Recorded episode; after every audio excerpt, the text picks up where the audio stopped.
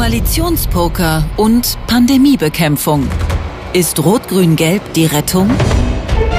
Der Radio 1 Kommentatoren-Talk mit Marco Seifert. Herzlich willkommen zu unserem Talk am Sonntag, dieses Mal live aus dem Studio 1 im Bikini Berlin. Sie hören uns live im Radio, ausschließlich im Radio. Sie können uns nicht sehen heute, außer ein paar Radio 1 Hörerinnen und Hörer haben Tickets gewonnen hier fürs Bikini Berlin und sind jetzt mal bitte laut und deutlich zu hören. Vielen Dank. Viele da. Ja, wer hätte es gedacht, dass wir so schnell zu Koalitionsverhandlungen kommen? Heute vor drei Wochen haben wir gewählt, den Bundestag und hier in Berlin das Abgeordnetenhaus und schon gibt's Koalitionsverhandlungen auf Bundesebene Rot, Grün, Gelb. Kann man Ampel nennen oder wie Autor Peter Wittkamp twitterte, wäre es nicht schöner, wenn wir Pumuckel-Koalition statt Ampel sagen würden. Pumuckel, rote Haare, gelbes Shirt, grüne Hose, passt perfekt. Ich würde Sie bitten, zukünftig Pumuckel-Koalition zu sagen. In Berlin sieht's nach Rot-Grün-Rot aus. Etwas, das SPD-Spitzenkandidatin Franziska Giffey offensichtlich nicht wollte. Kurz vor der Wahl saß ich genau hier im Bikini Berlin im schönen Morgen auf Radio 1 für ein langes Interview mit ihr hier zusammen und nahezu jede ihrer Aussagen klang nach Koalition Koalition mit CDU und FDP. Aber das wollte die Berliner SPD-Basis dann wohl anders. Darüber werden wir reden, auch mit Ihnen, liebe Hörerinnen und Hörer, so gegen 10 vor 1. Und wir werden auch über den Corona-Herbst reden. Ich weiß, große Freude, denn ich fürchte, dass wir noch eine recht heftige Diskussion bekommen werden über 3G und 2G. Und darüber, dass genau die Menschen, die zu Recht gesagt haben, dass die Inzidenzen nicht mehr der Maßstab sein dürfen, empört sein werden, wenn es Einschränkungen gibt bei möglicherweise niedrigen Inzidenzen, aber vollen Intensivstationen. Wir, das heißt eine Kommentatorin und ein Kommentator, die uns die kompletten zwei Stunden begleiten, die ich Ihnen auch gleich vorstelle. Und für jeweils gut 20 Minuten werden uns verschiedene Gesprächspartnerinnen und Partner zugeschaltet. Wir diskutieren mit dem Wissenschaftsjournalisten Volker Stollorz, der zahlreiche wissenschaftsjournalistische Preise gewonnen hat. Mit ihm sprechen wir unter anderem über die Verwirrung rund um die tatsächliche Impfquote in Deutschland. So viel sei vorab verraten. Diese Verwirrung ist zum Großteil schlampiger journalistischer Berichterstattung zu verdanken. Dann freue ich mich auf den Ressortleiter Politik und Gesellschaft in der Zentralredaktion der Mediengruppe RTL Deutschland, dem man eine gewisse Grundsympathie für die CDU nicht absprechen kann. Deswegen nachher die Frage an Nikolaus Blome, war es das erst einmal mit der Volkspartei CDU? Und ab circa 13.30 Uhr freue ich mich auf den Arzt, Fernsehmoderator und Autor Eckart von Hirschhausen. Mit ihm diskutieren wir die Frage, kann Rot-Grün-Gelb die Klimakatastrophe stoppen?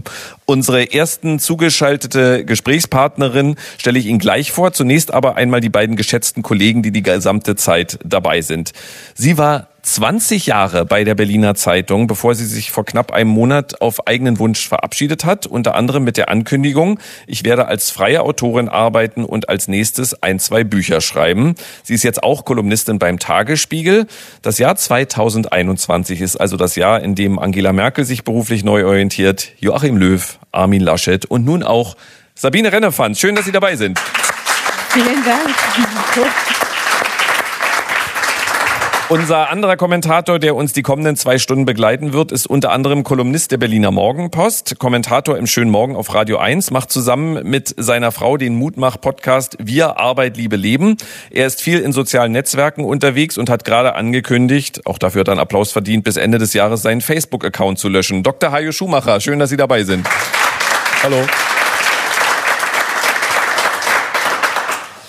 Wie überrascht sind Sie beide? Fangen wir mal mit Ihnen beiden hier an, dass es mit den Sondierungen von Rot, Grün, Gelb auf Bundesebene so geräuschlos und schnell ging. Ich muss daran denken, wie wir im Tippi vor ein paar Wochen saßen und ähm, Hajo und ich glaube ne, auch eine Nikolaus Blome davon ausgegangen sind, dass ähm, äh, Angela Merkel noch die Neujahrsansprache halten wird. Das fand ich damals schon sehr kühn, das zu glauben, weil man merkte doch schon vorher gerade so ähm, ja bei FDP und Grünen, dass da doch irgendwie einiges geht und so und äh, dieses Geduze immer von ähm, Habeck und Lindner und also ich ähm, bin jetzt gar nicht so überrascht. Ähm, mich hat jetzt doch schon, als ich ähm, den Ton, ähm, als ich mir dieses Sondierungspapier durchgelesen habe, da ähm, war ich eigentlich am meisten überrascht von dem Ton, also diesem ähm, Aufbruch, Modernisierung, ähm, Revolution. Da bekam man ja fast ein bisschen Angst. Das ist man ja in Deutschland gar nicht mehr gewohnt. Ja, ähm, huch, äh, es könnte etwas besser werden.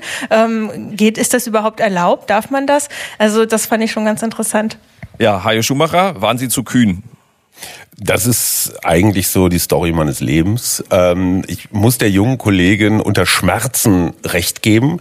Blome und ich als alte weiße Männer denken, es ist alles so wie immer und dachten natürlich an 2017, dieses gefühlten drei Jahre auf dem Balkon rumstehen und winken.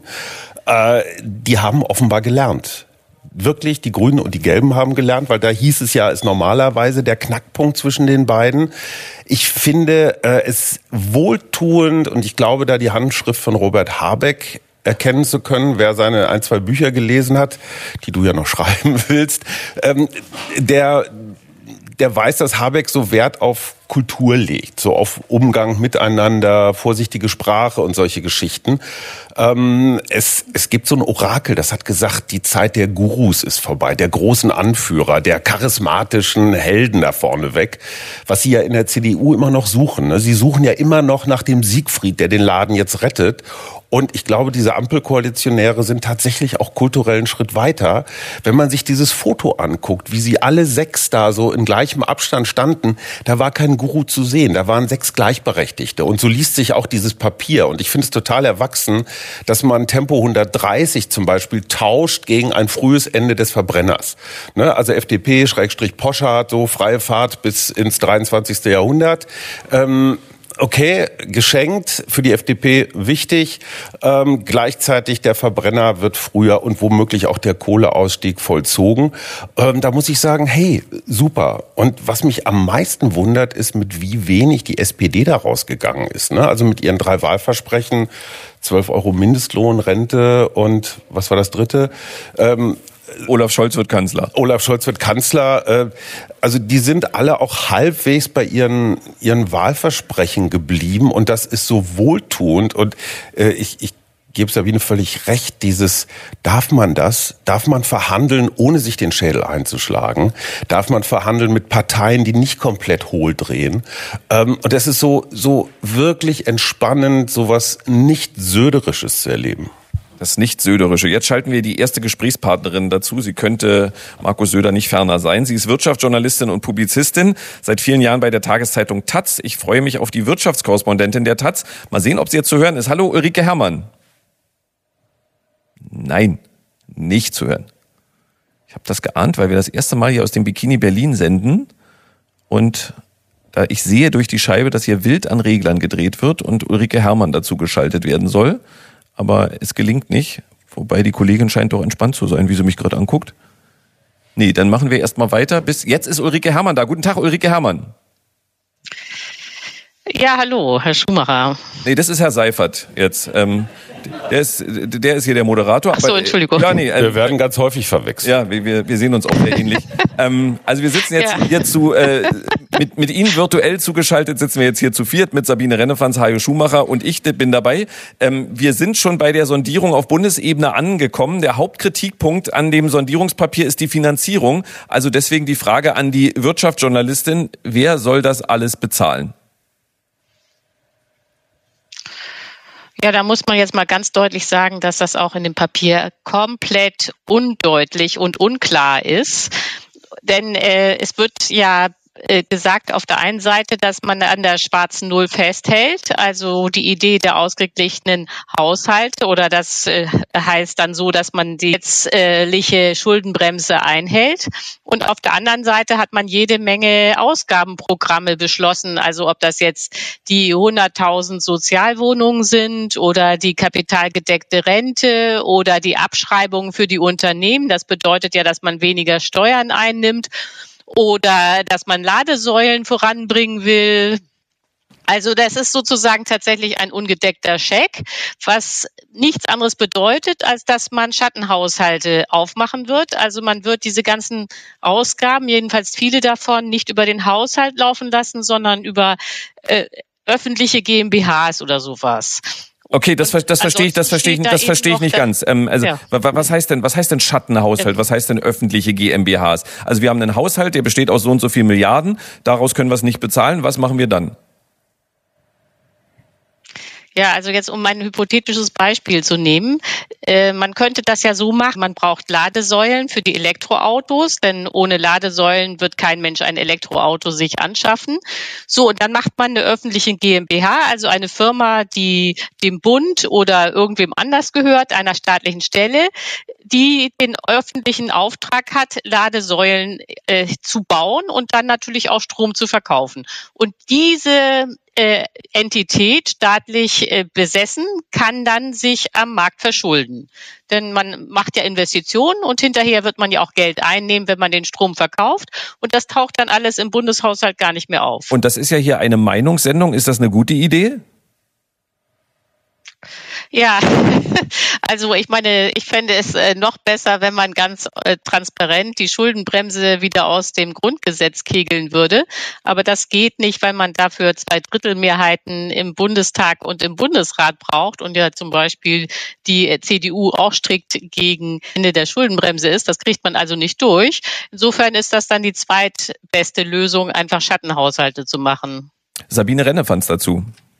Na, mich erinnert das so ein bisschen, das wurde ja auch ähm, der Schulbau in äh, Berlin, der ist auch so äh, organisiert. Also das läuft über die ähm, über die die HOVOG. Das Interessante, wenn man das so macht, ist ja dann die Frage, ähm, hat dann der Finanzminister noch was über die ähm, diese Schattenhaushalte zu sagen? Wie mächtig ist dann letztlich noch der Finanzminister eigentlich? Weil das ist ja auch die große Frage, ne? Die ganz große Richtungsentscheidung. Ähm, Habeck oder Lindner, da stehen völlig unterschiedliche Konzepte dahinter. Ne? Ähm, und ähm, wenn man das so macht äh, mit Schattenhaushalten, dann hätte womöglich ein Finanzminister Lindner gar nicht so viel zu sagen. Äh, Hajo Schumacher, das sind jetzt alles Tricks, die mir hier die äh, beiden, beiden Damen jetzt gut erklärt haben. Jetzt habe ich sie auch halbwegs äh, verstanden. Aber dennoch ist es halt ein Trick. Und ähm, es heißt doch immer, wenn wir uns verschulden und verschulden, dann muss das die nächste Generation bezahlen. Und das ist mhm. mir doch fast egal, auf welchem Weg wir uns jetzt verschulden, ob wir das nur mit irgendwelchen gegründeten GmbHs machen oder nicht.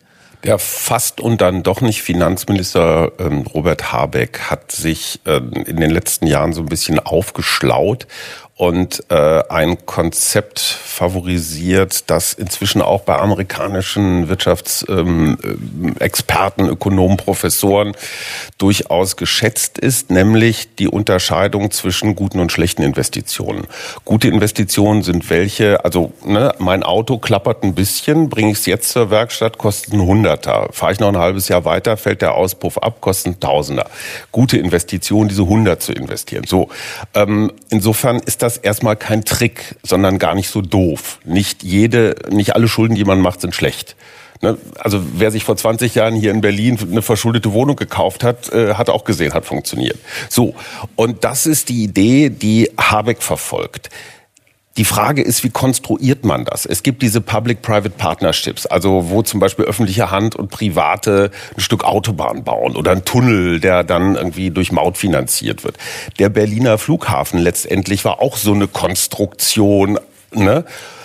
Die sind alle nicht so wahnsinnig erfolgreich gewesen. Insofern kommt es sehr darauf an, wie man es technisch ausgestaltet. Und da ist Ulrike Herrmann wahrscheinlich die Expertin. Ja, trotzdem, Ulrike Herrmann, fühle ich mich ja hinter die Fichte geführt, weil wir haben dann ab 2023 haben wir äh, wieder die Schuldenbremse aktiv. Wir, also wir wollen uns keine zusätzliche Neuverschuldung, wir werden keine Steuererhöhung bekommen. Aber wir machen doch eine zusätzliche Neuverschuldung. Oder habe ich das, äh, auch wenn mir Hage Schumacher sagt, dass das durchaus sinnvoll sein kann, aber wir verschulden uns, obwohl wir eine Schuldenbremse haben. Das ist doch, eigentlich ist es doch ein Witz. Aber wo Hajo Schumacher recht hat, ist, äh, Schulden sind sinnvoll, wenn man investiert. Äh, denn ähm, zum Beispiel will ja jeder jetzt Ladesäulen und Elektroautos. Wir können ja den Klimawandel äh, nicht irgendwie immer weiter ungebremst äh, laufen lassen. So, also ähm, muss man investieren. Äh, und das ist jetzt reine Ideologie in Deutschland, dass man das mit der Schuldenbremse im Grundgesetz hat. Das ist aber jetzt mal ein Fakt, das lässt sich nicht mehr ändern. Und dann ist eben die beste Lösung, man macht das über diese äh, Sonderhaushalte, indem man äh, Unternehmen gründet. Noch ein ein Witz, äh, noch ein Satz zu äh, Public-Private Partnership. Äh, dagegen bin ich unbedingt, dass also man auch noch Private reinholt, weil die wollen ja immer Gewinn machen. Diesen Gewinn muss man dann auch noch aus den äh, zusätzlich zahlen. Äh, das kann man sich sparen, indem der Staat das alleine macht, ohne die Privaten. Äh, also und dafür gibt's auch äh, jede Menge Modelle. Eigentlich ist der Staat ja ständig dabei zu investieren. Das ist jetzt äh, nichts Neues für ihn. Es gibt natürlich gescheiterte Großprojekte wie bekanntlich den Flughafen in Berlin, aber das ja. sollte man jetzt nicht behaupten, dass das ständig die Regel sei. Das Mantra der FDP war ja auch im Wahlkampf keine Steuererhöhung, damit die Wirtschaft sich nach Corona frei entfalten kann. Dann haben wir nämlich durch die anspringende Konjunktur automatisch zusätzliche Steuereinnahmen. Erstmal die Frage an Sabine Rennefanz, kann das funktionieren? Ich sehe nicht, wie das ähm, funktionieren kann. Also das ist noch so ein großes, ähm, so ein großes Rätsel. Also wo da doch, deshalb denke ich, dass da am Ende bei diesem Papier schon die FDP am meisten ähm, rausgezogen hat. Also wo das Geld letztlich herkommen äh, soll, also immer mehr Schulden und so weiter. Das das sehe ich nicht. Das wundert mich auch ein bisschen, dass die, dass die SPD da ähm, die Steuerpläne so ähm, aufgegeben hat. Also gute Frage. Nächste Frage. Ähm, vielleicht beantwortet sie mir Heike Schumacher. Also vor der Steuererhöhung kommt ja immer erstmal das ordnungsgemäße Einziehen von Steuern. Äh, was jeder von uns, der hier so zum, mit seinem Finanzamt zu tun hat, schönen Gruß, ähm, auch relativ ordentlich macht. Ähm, wenn ich mir jetzt gerade die Pandora Papers wieder angucke, letztendlich eine Fortschreibung der Panama Papers, wir erfahren einfach, dass hunderte von Milliarden irgendwo anders gebunkert sind. Ähm, auch der Versuch von Olaf Scholz jetzt mit dieser globalen Mindeststeuer von 12,5 Prozent, die Googles und Facebooks und wie sie alle heißen dieser Welt von ihren super Spar Steuersparmodellen ne, in Irland 0,008 Prozent zahlt Apple da, glaube ich, einfach mal runterzuholen, ist der richtige Weg. Problem ist, die Kohle haben wir nicht morgen in der Kasse, sondern das dauert wahrscheinlich noch 20 weitere Panama Papers, bis da mal jemand zugreift. Ulrike Herrmann, es wird keine Steuerentlastung für Geringverdiener geben. Solche Entlastungsversprechungen sind nach den Sondierungsgesprächen nicht vorgesehen. Das hat Grünen-Chef Robert Habeck gesagt. Nochmal, keine Steuerentlastung für Geringverdiener. Und ergänzt, das ist halt der Preis, den wir zahlen, weil die FDP sich an der Stelle durchgesetzt hat. Wie bringt man das den Grünen und SPD-Wählerinnen und Wählern bei?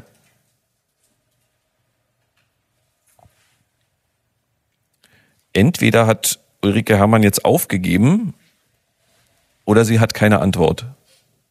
Dann frage ich das hier, wie bringt man das den Wählerinnen und Wählern bei? Also den grünen Wählern kann man es relativ einfach beibringen, weil deren Wähler sind relativ wenig bei den Geringverdienern zu finden. Die haben die bestverdienenden Wähler von allen. Man denkt immer, es sind die FDP, aber es sind die Grünen. Für die Sozialdemokratie ist es ein bisschen schwieriger. Nur meines Wissens zahlen Geringverdiener auch, also natürlich Verbrauchsteuern, Mehrwertsteuer und sowas, aber so ganz normal Einkommensteuer ohnehin relativ wenig. Ich war bloß überrascht, wie Robert Habeck das einfach so abgeräumt hat, gesagt, ja, schade, gibt jetzt keine Entlastung für Geringverdienerinnen und Geringverdiener, aber ging halt mit der FDP nicht. Nächster Punkt. Ja, aber ich glaube, da ähm, hat äh, Hajo recht. Das ist einfach für die Grünen jetzt nicht so ähm, das allerwichtigste Thema. Und sie haben ja alle andere Themen, die sie als ähm, auf der Gewinnerseite, auf der Habenseite verbuchen können. Also das mit dem ähm, früheren Kohleausstieg womöglich idealerweise, also ist ja auch erstmal postuliert und ähm, Verbrennermotor und so weiter. Das sind sie ist wieder da. Ähm, Sowas, wenn man im Radio ist genau. und das auf den Kopfhörer kriegt, dann einfach ignorieren. Nicht okay. wiederholen, weil die Hörerinnen und Hörer haben es nicht gehört. Alles klar. da habe ich mich jetzt total als Zeitungsjournalistin gerade geoutet. Ähm, genau, und ähm, die SPD hat natürlich ihren Mindestlohn, ne, ähm, hat das irgendwie als Erfolg verbuchen können. Und ich glaube, es ist in der Tat so, Geringverdiener, jetzt muss man gucken, was man äh, letztlich als Geringverdiener ähm, definiert. Aber so hoch ist die Steuerlast dort eh nicht. Es geht ja doch immer bei, bei der Frage Steuerlast eher um die Mittelschicht. Ulrike Herrmann, das haben die beiden jetzt hier schön abgeräumt. Aber ähm, glauben Sie, dass das den Grünen und SPD-Wählerinnen und Wählern gar nicht so viel ausmacht, dass jetzt einfach so gesagt wird, es gibt keine Entlastung für Geringverdiener? Naja, also ich glaube, äh, die äh, SPD hat ja durchgesetzt, dass es den Mindestlohn gibt von 12 Euro. Und ich glaube, das äh, ist das, was jetzt die gerade die Ärmeren enorm interessiert. Nicht die SPD, das muss man sich klar machen, haben im Osten, also in der Ex-DDR, 10 Prozentpunkte dazu gewonnen bei den Wählern durch dieses Versprechen mit dem Mindestlohn. Und das steht ja jetzt auch drin. Nicht? Aber ansonsten würde ich die Einschätzung teilen, dass die FDP wirklich doch stark abgeräumt hat. Also vor allen Dingen diese erhöhten erhöhten Abschreibungen, die Sie jetzt äh, da durchgesetzt haben, äh, das ist äh, für die Unternehmen pures Gold. Sabine Rennewanz. Also was mich total an diesem Papier überrascht hat, also ich glaube, dass wir durch was wir in der Corona-Krise schon erlebt haben, dass es eine größere Ungleichheit gibt und dass diese ganze Pandemie zum Beispiel überhaupt gar keine Rolle in dem Papier spielt, als ob es die gar nicht gegeben hat, ähm, als ob diese ganzen sozialen und gesellschaftlichen Folgen, die wir die uns, glaube ich, auf Jahre beschäftigen werden, als ob das gar keine Rolle spielt. Das hat mich total verblüfft, ähm, als ob die daran überhaupt nicht gedacht haben. So. Aber was hättest du dir da vorstellen können? So ein, so ein, so ein Corona-Passus, so Reparatur, Aufholen? Ja, zum Beispiel. Ja, okay. Also ähm, zumindest, dass man das, also als allerwichtigstes hätte ich mir vorstellen können, dass man das erstmal ähm, so wahrnimmt und artikuliert. Wir haben irgendwie eine Riesenkrise hier, ähm, wo der verglichen mit der größten Krise seit dem Zweiten Weltkrieg, also massive Ungleichheit, ähm, wirtschaftliche Verwerfung, ähm, ganz große Probleme für die Kinder, ähm, Bildungsprobleme Probleme und so weiter. Also wie gehen wir damit um? Ähm, was bedeutet das für das Gesundheitswesen? Bei Gesundheitswesen, also dieses verkorkste mhm. Zweiklassen-Gesundheitswesen, mhm. das wird überhaupt nicht angetastet. Another, also wieder ein Punkt für die ähm, unsere Freunde von der FDP. Also ähm, das finde ich so jetzt nicht ganz so zukunftsweisend. Vielleicht kommt da ja noch was bei den Koalitionsverhandlungen. Also da, darf ich mich da nochmal einschalten? Also ich glaube, das kann ich ehrlich gesagt verstehen, dass man jetzt Corona da nicht einen ganz großen Punkt gemacht hat, weil das ist ja jetzt ein Vertrag für die nächsten vier Jahre. Und wenn man jetzt davon ausgeht, dass äh, das mit den Impfprogrammen doch funktioniert, dann wird es schon nächstes Jahr so sein, das ist äh, die Prognose von der Bundesagentur für Arbeit, dass wir nächstes Jahr schon 230.000 Arbeitsplätze mehr haben als äh, vor Corona und dass wir auf einen absoluten Rekord bei den sozialversicherungspflichtigen Beschäftigten äh, zusteuern. Das heißt jetzt das Thema Arbeitslosigkeit durch Corona äh, ist nicht wirklich ein Thema, das man in den nächsten vier Jahren angehen müsste. Und äh, deswegen äh, finde ich das eigentlich okay, dass man jetzt äh, da nicht so viel äh, Schmal Gehirnschmalz drauf verwendet hat. Äh, und äh, ein Punkt ist ja drin, nämlich, dass man irgendwie die äh, Digitalisierung vorantreiben muss. Das ist ja auch die Erfahrung äh, aus der Zeit von Corona, dass die Gesundheitsämter alle zusammengeklappt sind. Aber ansonsten glaube ich schon, dass andere Themen wie beispielsweise Klimaschutz äh, größere Priorität haben sollten. Und das spiegelt auch dieses Papier. Ähm, noch die Frage erst an Ulrike Herrmann, dann an Hajo Schumacher und Sabine Rennefanz. Äh, also früher war es ja so, da gab es Koalitionsverhandlungen und die sind dann gescheitert oder nicht gescheitert. Heute gibt es Sondierungen, es gab sogar Vorsondierungen und jetzt scheint es so, als würde die Regierung quasi stehen. An welchen Punkten könnte es denn noch scheitern? Naja, also ich meine, bei den äh, bei der SPD und auch äh, bei den Grünen werden hinterher ja noch Parteitage gefragt, nicht? Und natürlich ist es theoretisch möglich. Nee, inhaltlich vor allem, aber inhaltlich meine ich jetzt nicht an. Ach so, jetzt, äh, ah, ja, okay. Äh, nee, ich glaube, das kann jetzt nicht mehr scheitern. ja, ich glaube, nee, aber ich meine, das liegt auch daran, dass es dass es gar keine Alternative gibt. Also weiß ja jeder, dass die CDU gerade äh, äh sich selbst zerlegt. Es äh, gibt eigentlich keinen Parteivorsitzenden mit Autorität mehr. Es gibt auch keinen künftigen Parteivorsitzenden, der jetzt irgendwie bei diesen vielen Strömungen, die sich da jetzt auftun, äh, die Mehrheit hätte. Das heißt, man, es gibt niemanden in der CDU, mit dem man verhandeln könnte. Äh, und daraus folgt dann automatisch, dass die Ampel die einzige Option ist. Das haben jetzt auch alle verstanden. Und äh, die Ampel hat ja auch bei der Bevölkerung einen äh, sehr großen Zuspruch. Jetzt will jeder irgendwie den Wandel. Jedenfalls will kein Mensch mehr von der CDU regiert werden. Und wenn die Parteien da versagen und da nicht liefern, dann haben sie mhm. alle drei äh, verloren bei den äh, Wählern und das will ja keiner riskieren. Ne? Hajo Schumacher. Ähm, dem ist nichts hinzuzufügen. Ich glaube, Scheitern ist echt keine Option, weil auch beim letzten Mal die Leute waren so unfassbar genervt nach diesen ja, Jamaika-Verhandlungen und dann alle haben gesagt, boah, keinen Bock auf große Koalition und dann doch wieder eine. Boah, die Vorstellung, jetzt eine große Koalition mit diesem Trümmerhaufen da auf der anderen Seite, also dann, dann können sich alle eigentlich einsagen. Mhm. Sabine Rennefanz, äh, ich habe hier noch die Hoffnung, dass es noch irgendeine Inhalt, ich, ich bin verrückt, aber ich rede über politische Inhalte, dass es da irgendeinen Punkt geben könnte, an dem es scheitert? Ich kann es mir nachdem, wie das jetzt so gelaufen ist, nachdem die ja offenbar diese ganzen kritischen Punkte vorher abgeräumt haben, also es sei denn, Christian Lindner dreht irgendwie noch vollends durch, was ich mir aber auch gar nicht vorstellen Also vollends heißt, er dreht generell schon durch und das wäre dann vollends durchdrehen oder wie darf ich das nee, diese voll, Formulierung Also ich glaube, nee, nee, dann, dann muss man nochmal ausholen. Ähm, also ich glaube, dass das so eine Kurzschlussreaktion war, damals 2017 vor vier mhm. Jahren. Ähm, dass er das nicht gemacht hat ähm, mit Jamaika und hoffe, dass er darüber sehr viel nachgedacht hat in den letzten Jahren und dass er sich in seiner Verantwortung doch auch bewusst ist. Heil also, Schumacher. Und es gibt eben keine Alternativen, das hat ja Ulrike Herrmann auch schon gesagt. Also ich glaube, Krischi und Robby sind das neue Traumduo. Jetzt, also die, die, die, die entscheiden. bald zusammen eine WG. Ja, ja, genau, Baccarat äh, auf Grün-Gelb. Ähm, Ulrike Herrmann, ich habe noch mal eine Frage. Ihr kennt ja von der Taz die Grünen viel besser, aber die Vorstellung, dass man jetzt der FDP scheinbar so ein paar äh, ähm, Leckerli mitgibt, kann das darauf hinweisen, dass vielleicht Robert Habeck doch Finanzminister wird? So, und ähm, bevor äh, Hajo Schumacher jetzt hier diese Runde erweitert, und zwar in der Minute, in der ich mich von äh, äh, Frau Herrmann verabschieden wollte, verbinde ich diese Frage von Hajo Schumacher mit meiner Abschlussfrage. Und das ist eine Personalfrage, die ich heute an alle Gesprächspartnerinnen und Gesprächspartner stelle. Wer wird Außenminister bzw. Außenministerin und wer wird Finanzminister bzw. Finanzministerin? Und jetzt bitte die Antwort auf Hajo Schumachers Frage und meine. Ja, okay. Also ähm, äh, ich äh, wäre erstaunt, wenn Lindner Finanzminister würde, weil ich ehrlich gesagt ihm das Amt nicht zutraue. Es ist ja eigentlich äh, das schwierigste Amt äh, neben der Kanzlerschaft und man muss jetzt einfach mal zur Kenntnis nehmen, dass Lindner noch nie in seinem Leben irgendwo regiert hat. Nicht? Er war immer nur im Parlament und hat ansonsten versucht, die ähm, FDP irgendwie nach vorne zu bringen, indem er sich als Posterboy inszeniert hat. Aber äh, er, äh, Finanzen ist jetzt eigentlich äh, nicht so richtig sein Thema und er hat auch sehr dogmatische Positionen, wie beispielsweise schwarze Null, die man garantiert aufweichen muss. Das wäre ja dann für ihn sehr peinlich, wenn er der zuständige Finanzminister wäre. Insofern glaube ich dann doch, dass es Habeck wird. Im Übrigen, äh, das muss man auch noch mal sagen, ist es extrem ungewöhnlich, dass man vor einer Koalitionsverhandlung schon festlegt, welches Amt man hinterher haben möchte. Der normale Weg ist ja, erst werden die Inhalte besprochen. Erst gibt es den äh, Koalitionsvertrag und äh, dann werden die Posten verteilt. Also da hat man auch schon wieder gemerkt, dass irgendwie Lindner gar nicht weiß, wie das Regierungsspiel geht.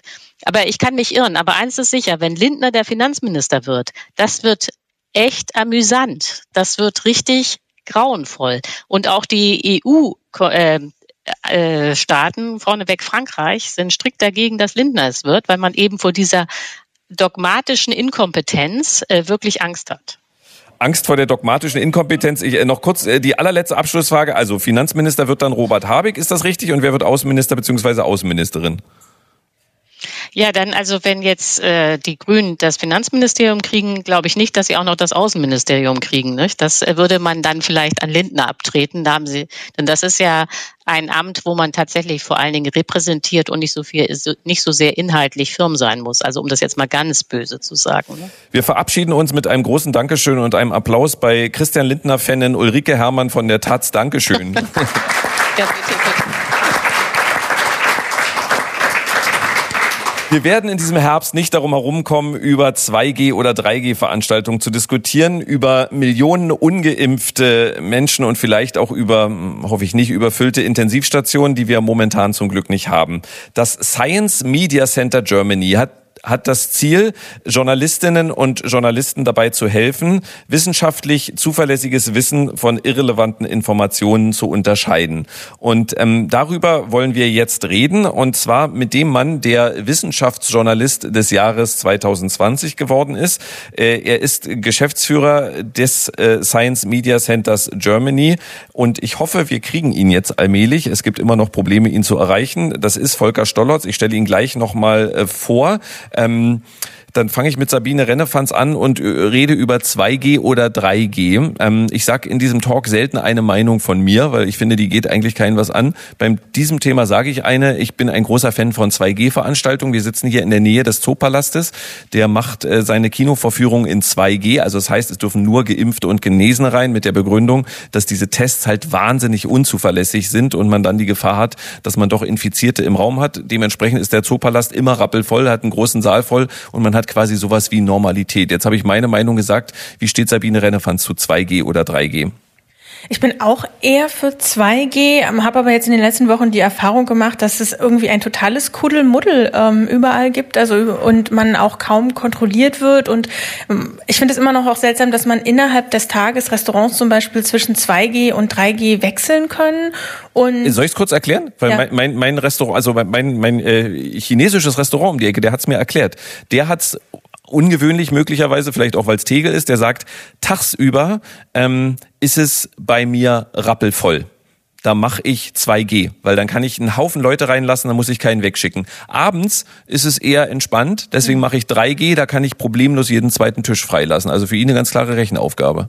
Also ich wäre für 2G und ich wäre dann auch dafür Masken ab. Ähm, und da merke ich, also da frage ich mich so ein bisschen, wann kommen wir dann dahin? Weil neulich war ich beim Friseur und stellte dann fest nach zwei, also sie hat 2G, die, die Friseurin, und irgendwann stellten wir nach zwei Stunden fest, äh, wir, wir laufen hier die ganze Zeit noch mit unseren Masken rum. Und sie hat dann gesagt, dass sie Angst hat, die Friseurin danach zu fragen, ähm, also dass ob die Leute die Masken absetzen, weil sie noch so eine Unsicherheit hat. Ne? Und ich habe wirklich mich gefragt, ob wir so ein bisschen so zu Maskenjunkies geworden sind. Ne? Ähm, und das selbst bei 2G uns gar nicht trauen, die abzusetzen. Und aber bei 2G können wir sie absetzen. Wir können ja sie genau, absetzen, genau. genau. Wir, wir können sie, aber irgendwie ist psychologisch da was passiert, dass man das vielleicht gar nicht mehr sich traut oder jetzt mit Blick auf den Herbst, ähm, Winter doch Angst hat. Ähm, also wann kommen wir davon weg? Würde mich auch von Herrn Stollertz interessieren. Ja, äh, jetzt habe ich schon ein großes Loblied und eine große Rede auf ihn gehalten. Ich verkürze sie, dann hört er sie noch mal kurz. Also er ist Geschäftsführer des Science Media Centers Germany, das Journalistinnen und Journalisten dabei hilft, was offenbar bitter nötig ist, ähm, wissenschaftlich zuverlässiges Wissen von irrelevanten Informationen zu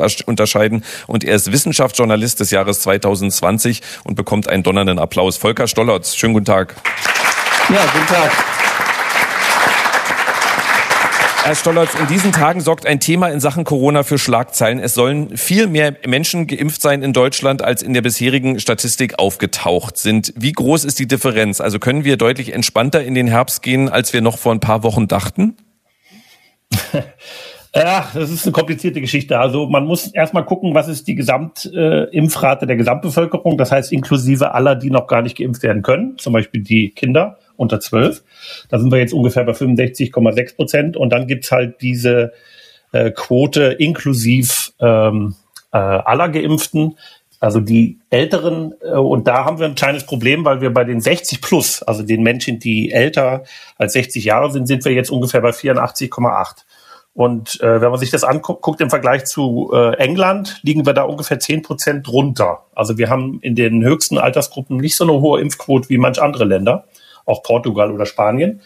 Und da wir insgesamt eine ältere Bevölkerung haben, haben wir doch noch einen relevanten Anteil von ungeimpften, die eben, wie wir ja mittlerweile alle wissen, ein relativ höheres Sterberisiko durch eine Covid-Infektion haben. Das hört sich jetzt gar nicht nach so einem großen Unterschied an, ob es nämlich 85 oder 95 Prozent sind. Jetzt hat äh, ja. Karl Lauterbach, ähm, äh, es gibt niemanden in Deutschland mehr, der ihn nicht kennt, also hat Karl Lauterbach ähm, kürzlich gesagt, man muss das von der anderen Seite sehen. Und wenn man in England hat man bei den über 60-Jährigen also fünf Prozent äh, Ungeimpfte und bei uns ist es die dreifache Zahl. Dann klingt es natürlich schon, schon sehr dramatisch. Also Sie sagen, wir hängen gar nicht an der Gesamtzahl, sondern wir hängen an den über 60-Jährigen, die sich nicht impfen lassen wollen. Die sind unser Problem. Im Prinzip ist das so, genau. Also abgesehen davon natürlich, dass wir die äh, jüngeren Altersgruppen ja teilweise noch gar nicht impfen können. Also das ist natürlich für die Eltern relevant. Ne? Wenn ich jetzt einen Sechsjährigen in der Schule habe, ja, der kann ja noch nicht geimpft werden, ist ja noch gar nicht die Zulassung da. Und aber die sind auch nicht von den Krankheiten so betroffen. Also die ähm, bei der Covid-Pandemie haben wir ja das große Problem, dass praktisch die Abhängigkeit von der Sterblichkeit sehr stark altersabhängig ist. Und insofern wäre meine größte Sorge eigentlich die jetzt noch ungeimpften über 60-Jährigen. Genau. Mhm. Also um die geht's eigentlich. Also die sollte man dann vielleicht auch mit möglichen Impfkampagnen direkter ansprechen, als zu sagen, wir müssen jetzt alle impfen. Ähm, also Ihnen, Sie schmerzt ein 25-jähriger Ungeimpfter nicht so sehr. Genau, würde ich so sehen. Also natürlich gibt es da auch in seltensten Fällen äh, schwere Verläufe, aber äh, die Hauptsorge bezogen auf das, was letztendlich dann in den Krankenhäusern oder Intensivstationen im Herbst, Winter passieren könnte, wenn man jetzt mal so ein Szenario nimmt, dann wäre das eher für mich, dass die ältere Bevölkerung da äh, nicht ausreichend geimpft wäre. So und wenn man jetzt mal nach England schaut, ich sag mal ein Beispiel: Wir haben jetzt im Moment, glaube ich, in Deutschland sind wir so bei 10.000 bis 12.000 Fällen pro Tag. Und in England sind sie im Moment bei 40.000 Fällen pro Tag und da sterben halt äh, immerhin noch pro Tag 100 Leute. Und das sind im Jahr 40.000 Covid-Tote in England jetzt, ne, mit einer Inzidenz also von 40.000 Fällen pro Tag. Und wir sind jetzt ein Viertel davon. Und wir haben ungefähr im Moment so knapp 90 Verstorbene pro Woche. Also wir liegen da deutlich drunter und das könnte sich dann theoretisch nochmal ändern, wenn jetzt im Herbst halt die äh, Infektionszahlen steigen würden. Bevor ich gleich äh, Hajo Schumacher und Sabine Rennefanz dazu hole, noch, ich habe mir so viel Mühe damit gegeben, deswegen möchte ich diese Frage stellen.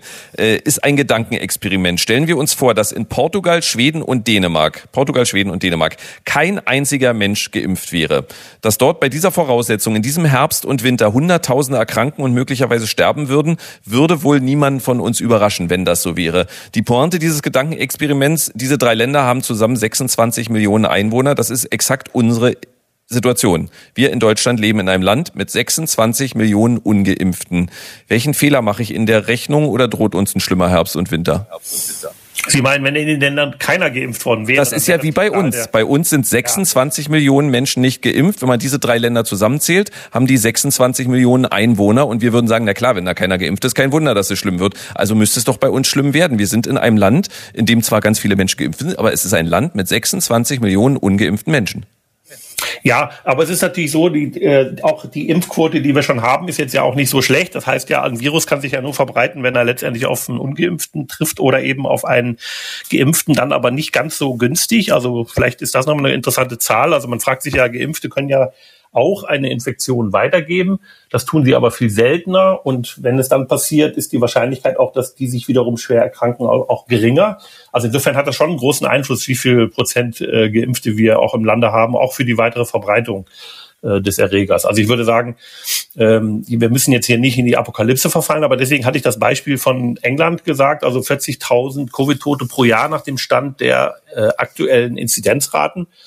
Ähm, wir haben ja normalerweise so ungefähr im Jahr 20.000 Influenza-Tote. Mhm. Äh, ne? Das ist ja ungefähr der Vergleich. Das heißt, wir sind jetzt doppelt, äh, England ist doppelt so hoch wie in einem normalen Covid-Jahr, äh, Influenza-Jahr und so ungefähr äh, könnte das dann in Deutschland auch immer noch ausgehen.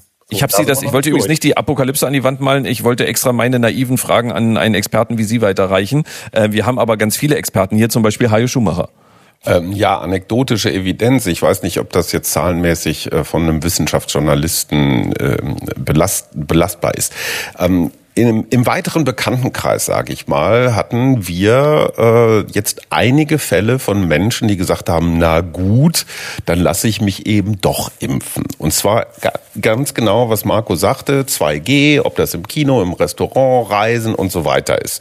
Und es gibt ja eine durchaus große Gruppe, würde ich mal sagen, ich weiß nicht, wie groß sie ist, von Menschen, die es irgendwie auch politisch, gesellschaftlich, trendmäßig okay finden, nicht geimpft zu sein. Ne? Einfach so als stylisches Accessoire. Wie du bist geimpft, du bist Knecht einer Diktatur oder sowas. Ne? Einfach auch als. Ich antworte dann immer, hast du Angst? Hast du Angst vor dem Impfen? Hast du Angst? Genau. Ja. So, und, und bei diesen Menschen stellt sich dann irgendwann die Frage, will ich jetzt weiter noch cool sein und Impfen doof finden oder möchte ich ins Restaurant, ins Kino und verreisen? Und ich finde 2G ist einfach ein wunderbar charmantes Mittel, diese Menschen zu überzeugen. Und es funktioniert. Also gibt es dazu irgendwelche Studien von diesen, ich sag mal, Trend-Nicht-Impflingen? Also ich würde denken, ich, ich war jetzt gestern zum Beispiel gerade am Leipziger Hauptbahnhof und da stand vor dem Impfzentrum eine ziemlich lange Schlange. Also wir haben ja jetzt seit einer Woche ist ja diese ähm, ähm, die Kostenübernahme für die äh, Covid-Tests sozusagen entfallen. Ich könnte mir schon vorstellen, dass einige Leute da nochmal jetzt drüber nachdenken, weil wir haben ja zwei Unterschiede. Wir haben jetzt, glaube ich, über 110 Millionen Impfungen in Deutschland und äh, offensichtlich sind die Menschen da nicht reihenweise tot umgefallen deswegen. Und außerdem haben wir jetzt eben einen klaren Nachteil für Menschen, die ungeimpft sind. Und beide Faktoren wirken natürlich in der individuellen Risikoabschätzung durchaus impfmotivierend. Würde ich schon so sehen. Richtige Zahlen haben wir dazu noch nicht. Es wird jetzt spannend zu sehen sein, ob die äh, Impfungen pro Tag praktisch jetzt nochmal ansteigen. Ich habe gerade mal nachgeguckt. Ich glaube, wir haben jetzt im Moment Erstimpfungen pro Woche ungefähr 250.000. Ja, hat man also eine Million. Ne? Erstimpfungen pro Tag, genau. Mhm. Ähm, ich möchte mal beispielhaft, da fange ich auch mit Ihnen an, Herrn Stollertz, und dann frage ich hier nochmal in die Runde mit äh, einem, einem Thema beginnen, was mir Ärger einbringt. Ich weiß es. Beim ersten FC Union spielt sich nämlich gerade etwas ab, was wir mal beispielhaft diskutieren können. Der Präsident Dirk Zingler, der in dieser Corona-Zeit allerdings häufiger mit umstrittenen Bemerkungen aufgefallen ist, möchte weiterhin auch Ungeimpfte ins Stadion lassen, setzt also auf 3G. Genesene, Geimpfte, aber eben auch Getestete. Dementsprechend dürfen nur elf 11.000 von 22.000 Plätzen besetzt werden. Wenn der Verein, wie einige andere, auf 2G setzen würde, dürften 22.000 Fans rein, auch Menschen, die keine Impfung bekommen können übrigens. Wegen Rücksichtnahme auf wenige Ungeimpfte bekommen tausende Geimpfte keine Karte für Union. Die spielen in zwei Wochen gegen Bayern. Ähm, ist das für Sie nachvollziehbar oder äh, sagen Sie eindeutig, 2G ist der Weg eben auch für Kinos, Theater und Konzerte? Sprechen Sie mich an? Ja. Also meine Meinung dazu. Ja, also ich glaube schon, dass bei Veranstaltungen, also sagen wir mal erstmal, man muss unterscheiden zwischen Innenräumen und, und sozusagen im offenen. Ähm, also im Stadion ist vielleicht noch ein bisschen was anderes. Aber es ist ja diese Regel, die es halt einfach gibt. Also Ja. man, man sagt, wir, wir, also ich, ich sag's mal äh, zugespitzt, man sagt, wegen äh, möglicher 400 ungeimpfter Fans dürfen 11.000 Geimpfte nicht rein und kriegen keine Karte, weil äh, wir einfach weniger verkaufen dürfen. Ja, ist eine knifflige Frage. Also ich bin ja nicht Veranstalter, insofern muss ich die jetzt so nicht äh, beantworten. Aber ich würde schon sagen, ja, äh, 2G ist im Prinzip die Variante, die am Ende äh, dazu führen wird, dass wieder mehr solcher Veranstaltungen äh, stattfinden können. Ja, Sind Sie wenigstens Fußballfan? nee, bin ich eben leider nicht. Insofern betrifft's mich nicht genau. En enttäuschend. Ähm, ja, Sabine Rennefanz dazu. Leverkusen, da war das immer. Ich kam aus Leverkusen, das war immer schwierig, da Fußballfan zu sein. Michael Ballack. Naja, ich finde es traurig, dass ähm, der FC Union da offenbar nicht die äh, Interessen der Fans im Auge hat, sondern doch äh, die Interessen von Einzelnen, ähm, die sich nicht impfen lassen wollen, ähm, offenbar, weil das ist ja ganz klar, dass 2G für die, für die Masse der Fans und beim Fußball geht es ja darum, dass das Stadion voll ist und gute Stimmung und so. Ähm, also das müsste man natürlich eigentlich machen. Also ich finde es traurig, 2G wäre besser. Mhm. Sollte es, Hajo Schumacher, bei steigender Auslastung der Krankenhäuser Einschränkungen für Ungeimpfte geben und eben nur für Ungeimpfte? Ist ja wirklich, wie jetzt, ich, ich, ich bin, guck jetzt gerade nicht bei Facebook, aber ich weiß schon, oh, Spaltung und gegeneinander ausspielen und so. Das wird Es- jetzt alles kommen. In einigen Ländern wird ja diese Triage-Debatte ernsthaft geführt. Also wer wieder besseres Wissen sich nicht impfen lässt und auf Intensiv liegt und dafür anderen den Platz quasi wegnimmt. Die Frage muss man stellen. Wir haben für sowas eine Ethikkommission, die irgendwie zuverlässig irgendwas mit sowohl als auch antwortet. Ähm, puh, ich mag dazu echt nichts sagen. Volker Stollertz, ich meine diese, äh, und, oder Sabine Renner fand es vielleicht auch, weil sie gerade das Mikrofon gezuckt hat. Ich nehme mal erstmal Volker, äh, Volker Stollertz dazu. Das, was Hajo Schumacher da andeutet und auch sagt, dass er hin und her gerissen ist, könnte man natürlich auch sagen, also wenn ich jetzt als Nichtraucher einen Herzinfarkt kriege, möchte ich natürlich im Krankenhaus gegenüber jemandem, der sein Leben lang Kette raucht, bevorzugt werden, weil er ist ja selber schuld. Was sagt der Ja, Volker aber- dazu? Ja, das würde ich nicht für eine gute Idee halten. Also ich finde schon, dass die medizinische Versorgung äh, sollte äh, unabhängig von der Impfwilligkeit allen, äh, die ernsthaft erkranken, äh, äh, zukommen. Das finde ich schon. Und jetzt muss man die äh, Kirche auch im Dorf lassen. Also ich glaube jetzt nicht, dass wir in eine Situation kommen, wo, äh, also hoffe ich jedenfalls, wenn alles so bleibt, wie es im Moment so vorhersehbar ist, würde ich nicht davon ausgehen, dass wir hier nochmal eine katastrophale Situation bekommen wie im letzten äh, Winter äh, weil wir eben diese hohe Impfquote ja schon haben. Also das würde ich jetzt nicht ansehen, es sei denn, wir äh, werden alle Maßnahmen fallen lassen. Und insofern ist ja auch, ganz am Anfang hatten Sie gesagt, mit der Maske, das ist natürlich ein bisschen lästig, aber wenn man natürlich die Infektionsquellen auch ähm, für Geimpfte sozusagen jetzt äh, ein bisschen runterdrehen will, dann kann man natürlich in bestimmten Situationen auch durchaus Maske tragen. Das schützt natürlich davor, ist ja klar. Aber dass man da Triage in den Krankenhäusern machen sollte, das würde ich ablehnen. Ja, Sie sind jetzt schon bei der Triage, das finde ich auch sehr zugespitzt, aber es gibt halt diese Situation, ich habe wieder im engeren äh, Familienumfeld jemanden, dem steht im November, Ende November eine Knieoperation bevor. Da wird ja keine Triage gemacht, aber da wird die OP dann halt abgesagt und um zwei, drei Monate verschoben. Ist ein älterer Herr, naja, was denn dann? Das ist jetzt keine Triage, aber die leiden unter Ungeimpften. Ja, aber auch da muss man fairerweise sagen, ich weiß nicht, das ist in der Allgemeinheit noch nicht so ganz bekannt, aber in einem heftigen Influenza-Winter sind auch 80 Prozent der Intensivstationen oft oder phasenweise jedenfalls mit äh, Influenza Erkrankten sozusagen belegt Mhm. und die haben sich auch nicht alle geimpft und deswegen fangen wir jetzt auch nicht an, die, die auszuschließen. Aber natürlich ist das völlig richtig. Äh, lebenswichtige und wichtige Operationen dürfen nicht verschoben werden und insofern haben wir natürlich weiterhin Interesse daran, das sagen ja auch alle, ich auch, also Impfen ist eine äh, sichere Sache, das sollte man auf jeden Fall tun. Und die, äh, die, die das nicht tun, die werden auch zunehmend Einschränkungen erleben. Aber ich würde das nicht in den medizinischen Bereich äh, übertragen wollen. Also das halte ich für ethisch problematisch. Sabine Rennefanz dazu und Hajo Schumacher. Genau, ich wollte noch mal sagen, also Triage wird hier immer so als so totale Horrorvision ähm, dargestellt. Es ist was ganz Normales im Krankenhausablauf. Ähm, also wenn wenn man in der ähm, Notaufnahme ist, ähm, wird immer von einem Arzt oder von einem Untersuchenden erstmal geguckt, ähm, wie dringlich ist das jetzt? Kann hält er das noch durch, zwei Stunden, vier Stunden, sechs Stunden zu warten oder muss der sofort ran? Das ist also relativ normal. Aber diese Debatte, da geht's ja darum, ungeimpfte Corona-Patienten ähm, aktiv auch zu benachteiligen. Ne? Und das finde ich extrem schwierig. Also ähm, da kommen wir in ganz schwieriges Fahrwasser, weil da macht man so eine Tür auf wirklich zur Frage, wie viel Eigenverantwortung äh, hat man, was ist noch erlaubt, was nicht. Also das würde ich, ähm, da würde ich sagen, da bitte nicht hinbegeben. Also auf der Intensivstation ähm, wirklich nach Schwere der Krankheit und im Status sollte da keine keine Rolle spielen. Ayo Schumacher. Ich fand es wirklich bemerkenswert und es hat ich habe wirklich Respekt empfunden vor Jan-Josef Liefers, der ja auch damals zu diesen äh, mehr oder weniger juxigen Schauspielerauftritten da mit diesen Filmchen und hahaha. Liefers ist in die Intensivstation gegangen und hat da, wie er selbst sagt, im Wesentlichen rumgestanden, weil kann ja auch nicht so viel machen ähm, und war wirklich gerüttelt hinterher. Berichtete von einer Schwangeren, die dann an Covid gestorben ist, der man auch im letzten Moment das Baby aus dem Bauch geholt hat. Also solche dramatischen Geschichten, das hat er dann ähm, über die äh, äh ja immer auch für Brückenbauen und Miteinander zuständige Bildzeitung äh, exklusiv geliefert. Und ich glaube, solche Beispiele sind extrem hilfreich, den Menschen mitzuteilen, hey, was wir da erzählt haben, das war jetzt nicht so ganz lupenreinschlau. Ja, okay, Hajo, aber äh, schön, dass Sie da Respekt empfinden. Ich, ehrlich gesagt, ich habe es genau andersrum gesehen. Ich dachte hm. so, äh, seit anderthalb Jahren bekomme ich mit, was auf Intensivstationen passiert. Ich kann es sehen, ich kann Dokumentation sehen. Jan-Josef Liefers begreift es erst, wenn er am Krankenbett steht. Das ja, war mein Gedanke. Ja, es gibt immer so diese Spätzünder. Ja, und ich, es ist mir in meinem Leben auch schon häufiger passiert. Ich und ich war am Anfang auch eher auf der radikalen Seite und habe gesagt, wer sich nicht impfen lassen will, der soll gar nicht jetzt ins Krankenhaus gehen, der soll das dann halt wie eine Grippe mit ein paar warmen Wickeln ausschwitzen.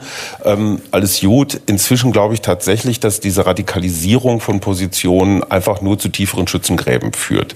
Und wenn einer wie Liefers, der, der hätte das nicht machen müssen, der hätte nicht da hingehen müssen. Er, hat, er ist einer Einladung gefolgt von, von dieser sehr engagierten Ärztin, die das ja seit, seit vielen Monaten propagiert. Und immerhin, glaube ich, dass dieser Mensch genau die erreicht, die wir jetzt erreichen müssen mit dem Impfen. Und äh, da, ne, lieber ein später liefers als ein bekloppter Bruch. ja, ähm, äh, zu, zum Abschluss dieser Runde ähm, würde ich gerne an äh, Volker Stollertz äh, die Frage stellen, die ich auch an alle stelle. Bei Ihnen ändere ich sie zugegeben etwas ab. Ich weiß jetzt gar nicht, Sie sind kein Fußballfan, aber für Politik interessieren Sie sich ja schon. Also äh, zum Abschluss an alle die gleiche Personalfrage. Wer wird äh, nach Ihrer Einschätzung Außenminister bzw. Außenministerin? Und bei Ihnen natürlich die Frage, wer wird Gesundheitsminister oder Gesundheitsministerin? Wir verlieren ja Jens Spahn. Verlieren? Ja. Ich würde sagen, dass Jens Spahn nicht mehr Gesundheitsminister ist, finde ich persönlich gut. Ähm, aber eine richtig gute Prognose für den künftigen Gesundheitsministerin oder Minister habe ich äh, ehrlich gesagt nicht. Und als Außenminister fühle ich mich auch nicht kompetent als Wissenschaftsjournalist. Da muss ich passen. Ja, äh, wir, also, sind, wir sind auch alle nicht kompetent und blasen hier äh, Theorien raus. Also daran soll es nicht scheitern. Ja, vielleicht, vielleicht wird es Frau Baerbock, ja. Genau. Nee, auf gar keinen Fall. Nee, Jetzt hat er, jetzt hat er was gesagt. Ach so, jetzt Entschuldigung. Also jetzt, jetzt fährt man jemand gleich über den Mund dafür. Ähm, Herr Stollertz, das äh, war sehr interessant für uns. Ich hoffe, wir, wir hören und sehen uns mal wieder. Ähm, vielen, vielen Dank für, für Ihre Einschätzung. Ja, und streiten Sie noch für weiter Geimpfte. Das wäre am besten für den Winter. Vielen Dank. Sie bekommen noch mal einen Applaus. Volker Stollertz, vielen Dank. Und ich weiß, wie schwer das ist. Jetzt sind wir im Kopf schon wieder alle bei Corona. Ich wollte aber diese Sendung halt nicht äh, durch Corona dominieren lassen. Wir haben jetzt darüber gesprochen, 20 Minuten. Ich würde jetzt gerne zum Thema Politik und möglichen Regierungsbildungen zurückkehren. Und da reden wir doch mal über Berlin. Ein Thema, das uns in dieser Woche doch äh, sehr, sehr beschäftigt hat. Ähm, als wir entschieden haben, an diesem Herbstferiensonntag zu talken, wussten wir nicht, dass auch bei der Koalitionsfrage für den Berliner Senat schon eine mehr als deutliche Tendenz erkennbar sein wird. Es spricht jetzt viel für Rot, Grün, Rot. War nach dem Wahlkampf von SPD-Spitzenkandidatin Franziska Giffey so nicht unbedingt absehbar. Darüber möchte ich mit Ihnen sprechen unter 0331 70 99 110 0331 70 99 110. Ich habe mich nicht versprochen, die Nummer ist ein bisschen anders. Also nochmal 0331 70 99 110. Und bevor Sie anrufen, äh, wollte ich hier jemanden im Bikini fragen, was dazu führt, dass die erste Frau jetzt schon rausgeht, äh, weil sie offenbar davor Angst hat. Also deswegen die Frage, wie sehr freuen Sie sich auf fünf Jahre Rot-Grün-Rot mit einer regierenden Bürgermeisterin Franziska Giffey? Wie sehr freuen Sie sich auf fünf Jahre Rot-Grün-Rot mit einer regierenden Bürgermeisterin Franziska Giffey? Die Nummer ist die 0331 70 99 110. Wir haben schon die erste Anruferin, aber dennoch möchte hier denn jemand was sagen. Mal kurz aufzeigen. Die Dame zeigt auf, bitteschön. Sagen Sie ruhig Ihren Vornamen und dann legen Sie los. Hallo, Daniela.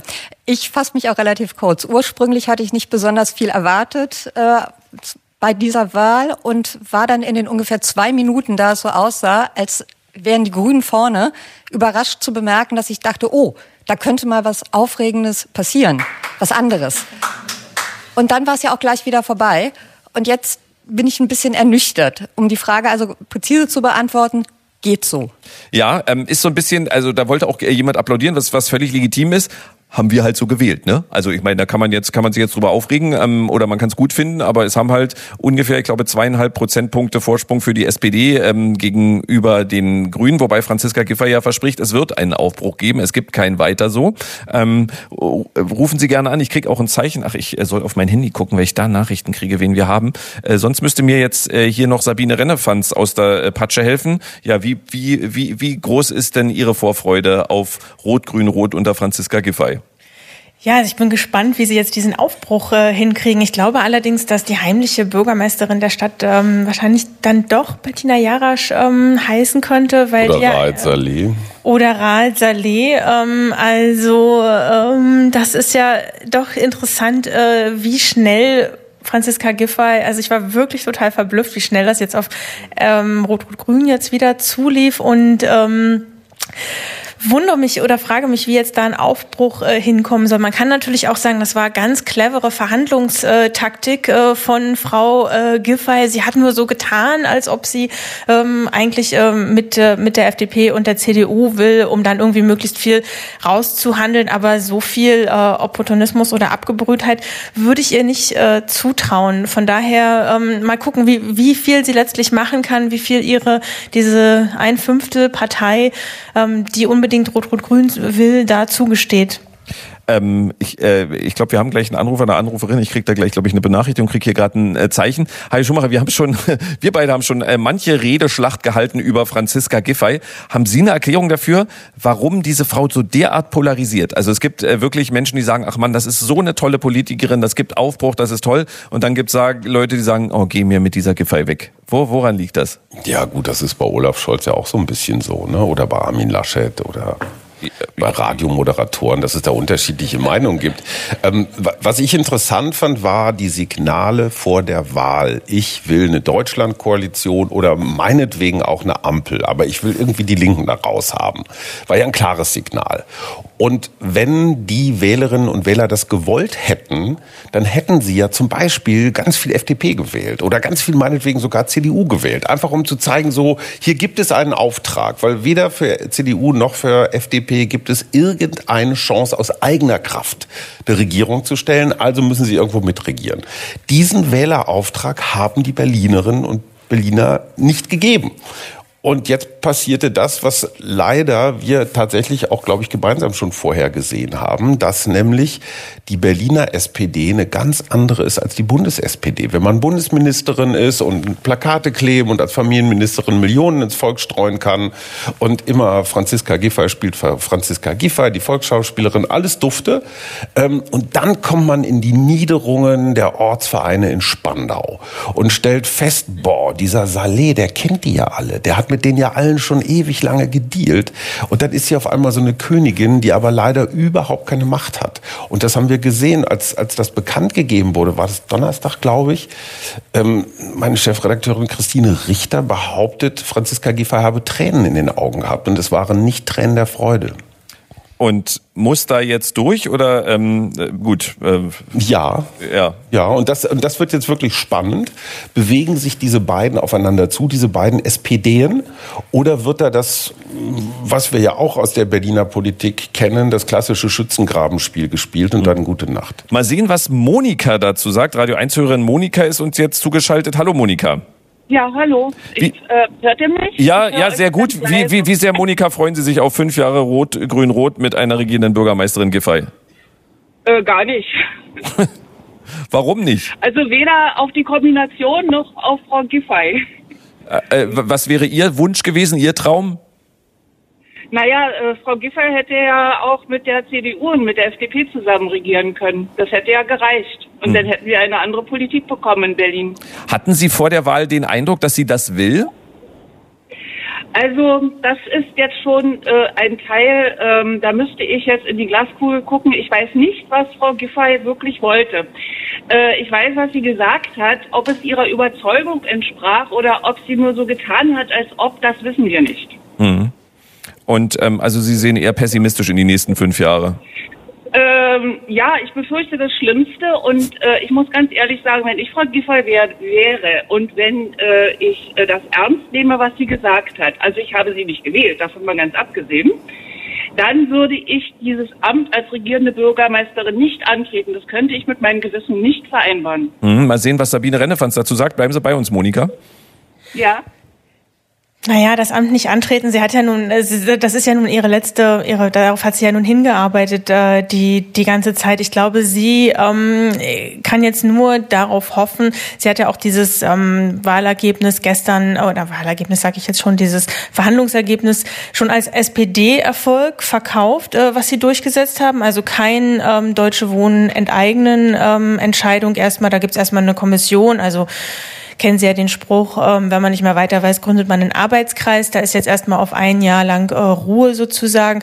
Das ist äh, sicher was, was sie auf der Habenseite verbuchen äh, wird. Und ähm, Lehrerverbeamtung, äh, das war der SPD wichtig. Also ich denke, sie wird sich da durchwursteln. Es ist halt die Frage, was Hajo Schumacher schon ansprach, wie viel ähm, Macht hat sie eigentlich in ihrem, äh, in ihrem Laden äh, und oder zieht am Ende Raed Saleh die Strippen? Monika, dann äh, halten Sie tapfer durch die nächsten fünf Jahre. Ja, was anderes wird mir nicht übrig bleiben. Ich habe schon immer überlegt, wo ich noch woanders hinziehe. Bis jetzt ist mir nichts äh, Vernünftiges eingefallen, aber vielleicht habe ich ja noch die zündende Idee. Ja, weil Brandenburg würde Ihnen jetzt äh, rein politisch dann auch nicht weiterhelfen. Das wäre ja äh, ähnlich von der Nein, Besetzung. Dann habe ich schon eher an, das, äh, an ein richtiges Ausland gedacht, nicht an Brandenburg. Also Bayern. Mhm. Sachsen. Äh, ja. Äh, Monika, äh, vielen Dank äh, für Ihre. Meinung ähm, und ich wünsche Ihnen einen schönen Sonntag. Danke ebenfalls. Ciao. Tschüss. Ähm, Monika war jetzt enttäuscht, aber äh, Monika hat auch, also mal sehen, ob wir noch jemanden finden, der ein äh, enttäuschter SPD-Wähler ist. Also sie hat ja Frau Giffey nicht gewählt, war jetzt aber trotzdem enttäuscht, weil sie was anderes äh, erwartet hatte. Äh, mal sehen, wie es Andreas sieht. Äh, hallo Andreas. Ja, äh, grüße Sie, Marco Seifert. Können Sie mich hören? Ja, alles super. Ähm, sind Sie sind Sie voller Vorfreude auf fünf Jahre Rot-Rot-Grün mit Frau Giffey oder äh, voller Angst? Ich glaube, ich glaube, niemand ist hier voller Vorfreude, weil die arme Frau kann einem nur leid tun. Mhm. Denn sie ist, ist, ich glaube ja schon, dass sie da als äh, Teil der konservativen SPD angetreten ist, um zumindest eine Ampelkoalition zu bilden. Und jetzt darf sie das verwalten, was Rot-Rot-Grün hier fünf Jahre lang verbockt hat. Und das macht sie jetzt weiter. Und wie Heiko Schumacher richtig gesagt hat, aber die Berliner wollen das. Die Mehrheit der Leute wollen, dass enteignet wird. Die wollen, dass diese Verwaltung weiter so fortgeführt wird, wie sie fortgeführt wurde. Giffey stand eigentlich für was anderes, für Ampel oder für Jamaika. Ähm, aber das ist eben mit den Linken aus der SPD hier nicht zu machen. Und äh, sie wird sich noch bedanken. Sie wird äh, Scholz, der hat das gut hingekriegt, ist ein harter Verhandler. Der macht ähm, eine Ampelkoalition und äh, wird sich durchsetzen können. Sie wird es sehr schwer haben gegen die ganzen Linken innerhalb der Grünen, innerhalb der Linken und innerhalb der linken Fraktion der SPD. Aber war es am Ende nicht sogar also äh, verhandlungstaktisch clever, weil jeder wusste, dass sie das eigentlich nicht will und so konnte sie sehr sehr viel Inhalt rausholen für ihre SPD? Ja, sprechen wir da mal in fünf Jahren drüber, wie viel von dem Inhalt umgesetzt wurde. Also ich wünsche mir auf jeden Fall, dass wir hier mal eine funktionierende Verwaltung bekommen das ist eine Bombenidee. Dass die Baustellen ja. mal ein bisschen reduziert werden, dass so. die Schulen nicht so verschmutzt sind, wie sie verschmutzt sind aktuell.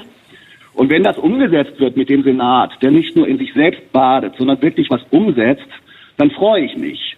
Aber ich glaube, ein wirklicher Neuanfang ist in diesem Senat, der ja von den Farben ja genauso aufgestellt ist wie vorher, nur in umgekehrter Reihenfolge, gar nicht zu leisten. Auch trotz und gerade wegen Frau Giffey. Andreas, bleiben Sie noch bei uns. Alle anderen können anrufen unter 0331 70 99 110. Andreas noch nicht auflegen. Hajo Schumacher wollte was dazu sagen und Sabine Rennefanz. Ich glaube tatsächlich, dass die Berliner Probleme nicht nach Parteilogiken gelöst werden können. Wir brauchen hier echt so einen richtigen Neuanfang. Glauben wir denn tatsächlich, dass mit einer 20 Prozent CDU in einer wie auch immer gearteten Koalition die Verwaltung in Berlin in den nächsten fünf Jahren signifikant besser würde? Überhaupt nicht. Naja, man kann ja schon sagen, also Rot, Rot, Grün, jetzt wird's Rot, Grün, Rot. Rot, Rot, Grün hat's nicht hinbekommen, also sollen es mal andere probieren. Das ist jetzt ja, gut, ja aber, aber noch mal die ja bis 2016 hatten wir auch eine, ähm, eine SPD-CDU-Koalition. Da lief es ja jetzt irgendwie auch nicht so viel besser mit den ähm, Terminen beim Bürgeramt. Also Innensenator Henkel. Henkel. Also ja, super. So, und also auch die CDU hat hier mal regiert, ja, das war, glaube ich, dann bis zu diesem äh, Bankenskandal, also hier mit der Landesbank, super, war eine absolute Zukunftskoalition, hat viele Menschen, also wenige Menschen sehr reich gemacht, leider nicht die richtigen. Ähm, was mich total wundert, und das ist so eine Situation in Berlin, sind die Schützengräben tiefer als im Bund.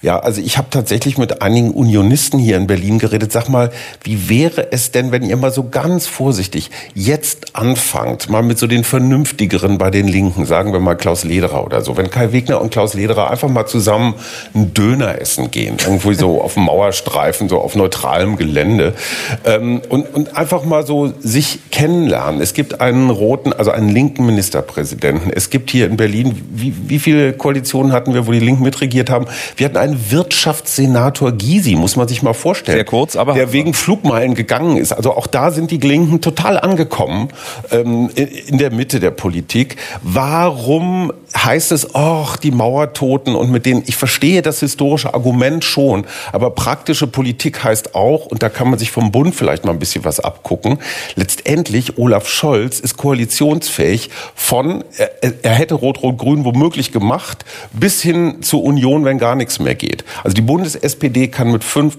äh, mit vier, also mit den demokratischen Parteien regieren und das können FDP und äh, äh CDU hier in Berlin nicht. Und das ist auch so, ein, so eine kulturelle Aufgabe, diese Gräben mal zuzuschmeißen. Andreas, haben Sie noch was zu ergänzen? Sonst würde ich den nächsten rannehmen. Nee, ich stimme dem total zu, aber vielleicht will ich nur einfach sagen, ich glaube, das Wichtigste ist jetzt tatsächlich eine Verwaltungsreform. Und das, wer auch immer an der Regierung ist, das hinkriegen muss, dass diese Problematik zwischen den Bezirken und dem Senat aufgeweicht wird, dass da mehr Funktionalität reinkommt. Wenn das der jetzige Senat hinkriegt, dann freue ich mich in fünf Jahren. Vielen Dank, Danke. Andreas, für Ihren Anruf. Bevor wir hier gleich nochmal ins Publikum gehen, äh, wo sich Carsten gemeldet hat, noch erstmal zu Matthias. Hallo Matthias. Ja, hi, hallo. Hi. Ähm, jetzt, jetzt kommt äh, ein, ein Franziska Giffey-Fanboy oder nicht? Nee, nee, der kommt nicht. Also ich, ich ähm, hab, hatte mich auch erst gefreut über die grüne Führung beim Wahlergebnis und habe jetzt bezüglich Franziska Giffey so ein bisschen im Gegensatz zum Hayo, äh, zu Hayos Meinung, ich habe Angst vor dieser alten Kumpanei äh, der Berliner SPD mit der Immobilienwirtschaft. Ich habe Angst um das Tempelhofer Feld und äh, um die Freiflächen, die es in, der, in Berlin noch gibt, in München schon lange nicht mehr. Also, nee, nee, ich habe kein gutes Gefühl. Mal sehen, was Sabine Rennefanz zu ihrer Angst sagt. Ist diese Angst berechtigt? Kumpanei mit der Immobilienwirtschaft, mögliche Teilbebauung des Tempelhofer Feldes? Ja, vor der Teilbebauung des Tempelhofer Feldes habe ich jetzt keine Angst vor der Kumpanei mit der Immobilienwirtschaft schon eher, ähm, weil das ja einfach SPD seit so vielen Jahren ähm, mit der Baubranche verbandelt und so weiter. Ich habe auch nicht, teile auch nicht diese hm, Begeisterung oder diesen Optimismus von Franziska Giffey, dass man mit Neubauten ähm, das Wohnungsproblem äh, löst. Ähm, erstens Klar kann man jetzt sagen, man kann sich diese Orte, die jetzt noch diese Freiflächen angucken, aber wir haben ja gesehen, wie lange das zum Beispiel ähm, ja am Pankower Tor ähm, sich dann hingezogen hat, also selbst bei einer Freifläche, wo, wo gebaut werden soll, wo sich alle einig sind, dass dort gebaut werden soll. Also waren das zehn Jahre, waren das 15 Jahre, ähm, ehe dort mal eine Entscheidung getroffen ist, bis die, bis dort angefangen wird zu bauen, werden weitere Jahre, Jahre vergehen und dann die Wohnungen, die dort fertig sind, die werden ähm, nicht so günstig sein, dass die für Geringverdiener oder auch nur Normalverdiener ähm, ja möglich sind, dass man da, dass man da einzieht. Also ich glaube, das Problem wird mit Neubau nicht gelöst werden. Ähm, und da fehlen mir irgendwie die originelleren Instrumente. Da wünsche ich mir eigentlich mehr von der, von der SPD. Äh, aber Matthias, äh, es sind ja immer noch auch die Grünen und die Linken dann dabei, sollte es zu dieser Regierung kommen. Glauben Sie nicht, dass die da ähm, genug Einfluss nehmen, dass das, was Sie befürchten, nicht passiert? Ich hoffe es. Mhm. Klar. Aber also die, diese Assoziation, diese, dieses, dieser konservative Diktus von der Giffey und diese Erinnerung an diese, äh, an diese Immobilienskandale der Berliner SPD, das war schon in meinem Kopf sehr schnell präsent. Deswegen mhm. Die Vorbehalte. Danke für Ihren Anruf und äh, Ihnen trotz trotz der äh, nicht schönen fünf Jahre, die für Sie persönlich vor Ihnen liegen, äh, einen schönen Sonntag. Ja, so schlimm wird es hoffentlich nicht kommen. Alles klar, danke. Dankeschön. Tschüss. Tschüss. Jetzt hat sich der Carsten hier noch zu Wort gemeldet. Bitteschön. Also ich war zunächst am Sonntagabend doch etwas ins Koma gefallen, als ich hörte, ähm, dass die Grünen führen. Als ich dann am nächsten Morgen aufgewacht bin und äh, andere Zahlen gehört, war ich zumindest ein kleines bisschen erleichtert, wenn auch ich mir ein bisschen andere Mehrheitsverhältnisse gewünscht hätte.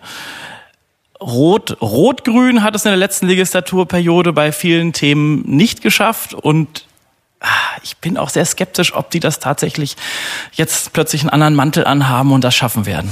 Sie, ich, will Sie auch gar nicht dazu drängen, jetzt zu sagen, wen Sie gewählt haben, aber äh, dennoch habe ich bislang den Eindruck, also auch wenn ich höre, was jetzt die Anruferinnen und Anrufer gesagt haben, am enttäuschtesten sind die, die die sowieso nicht gewählt haben. Ähm, und das ist ja fast legitim, muss man sagen. Also Franziska Giffey muss ja nicht Leute überzeugen, die sie nicht gewählt haben. Also sie muss nachher eine Politik für die ganze Stadt machen, aber bei der Regierungsbildung. Also ich denke schon, dass Franziska Giffey eine mehrheitsbringende oder mehrheitstaugliche Person ist, die, glaube ich, den Großteil der Berliner auch befriedigen wird. Aber mit dem Gepäck, das sie dann hinten im Anhänger mit sich führt, glaube ich, dass einige Sachen nicht weiter vorangehen wollen. Wenn ich zum Beispiel an Wohnungsbauprojekte in der letzten Legislaturperiode denke, da ging es um die, ich glaube, es war die Elisabeth Aue, da sollen nicht 10, 20 oder 100 Wohnungen, sondern mehrere tausend Wohnungen entstehen oder entstehen können. Ähm, dieses Projekt ist von dem alten Senat nicht weiterverfolgt worden, weil man festgestellt hat, oh, die Gegend hat ja gar keine ÖPNV-Anbindung. so, dass in Berlin ein U-Bahn-Bau, ein S-Bahn-Bau oder ein Trambau gewisse Zeit braucht, glaube ich gerne.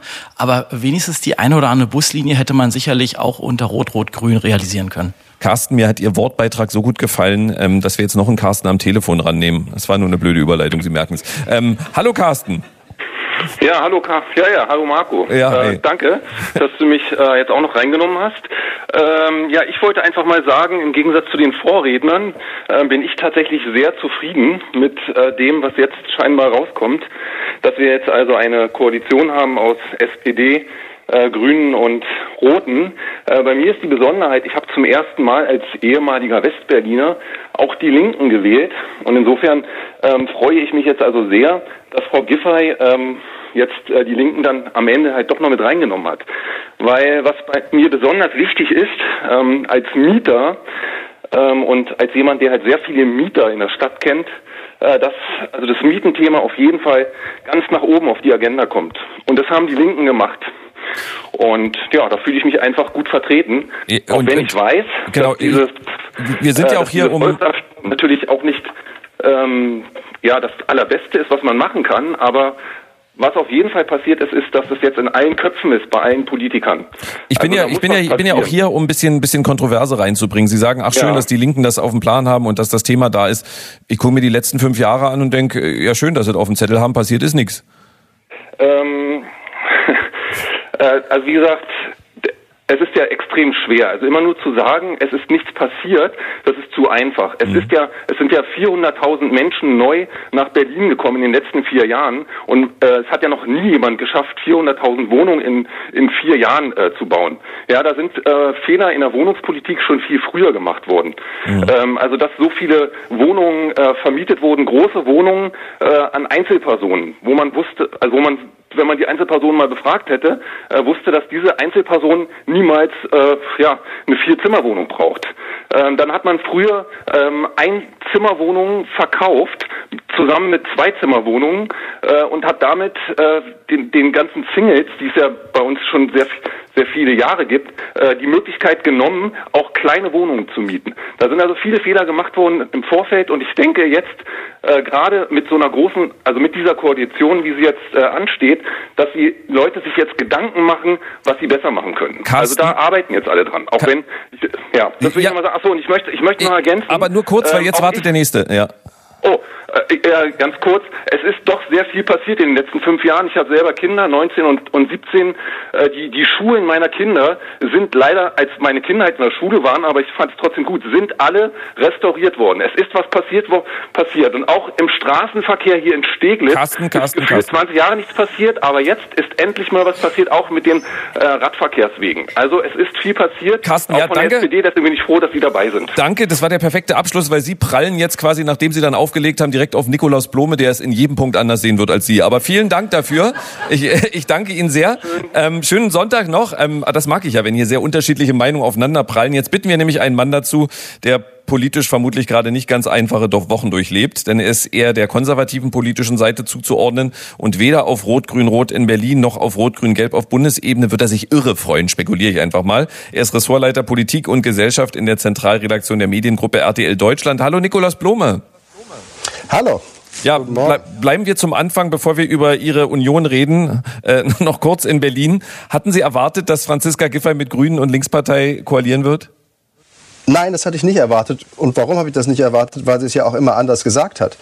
Äh, sie hat nun einen ganzen Wahlkampf geführt mit der Idee, äh, die SPD an den Grünen vorbeizuziehen, um dann eine andere Regierung mit anderer Mehrheit bilden zu können. Also eine etwas mehr mittige vielleicht, ähm, ob nun mit FDP und Grünen oder mit einer anderen Kombination. Auf alle Fälle aber nicht die Fortsetzung dieses Volldebakels. Ähm, man kann nur sagen, die Liste Masochismus hat gewonnen in Berlin. Ja, Sie haben gerade den Carsten gehört, der sieht das äh, komplett anders. Da, das sehen auch äh, einige in Berlin anders, weil viele haben ja die Grünen gewählt, viele haben ja die SPD gewählt, viele haben ja die Linkspartei gewählt. Es soll, gewählt. Es soll trotzdem einen Aufbruch geben in Berlin, sagt Franziska Giffey. Wird sie den denn durchsetzen können? Ich finde es schwer zu argumentieren. Man wird sehen, was die zu Wege bringen. Also man soll ja auch nicht schon gleich die Tür zuwerfen, bevor die angefangen haben. Aber wie man aus einem wirklich weitwunden Koalition die am Ende nicht mehr konnte und nicht mehr wollte, jetzt einen Aufbruch zimmern möchte, das weiß ich wirklich nicht genau.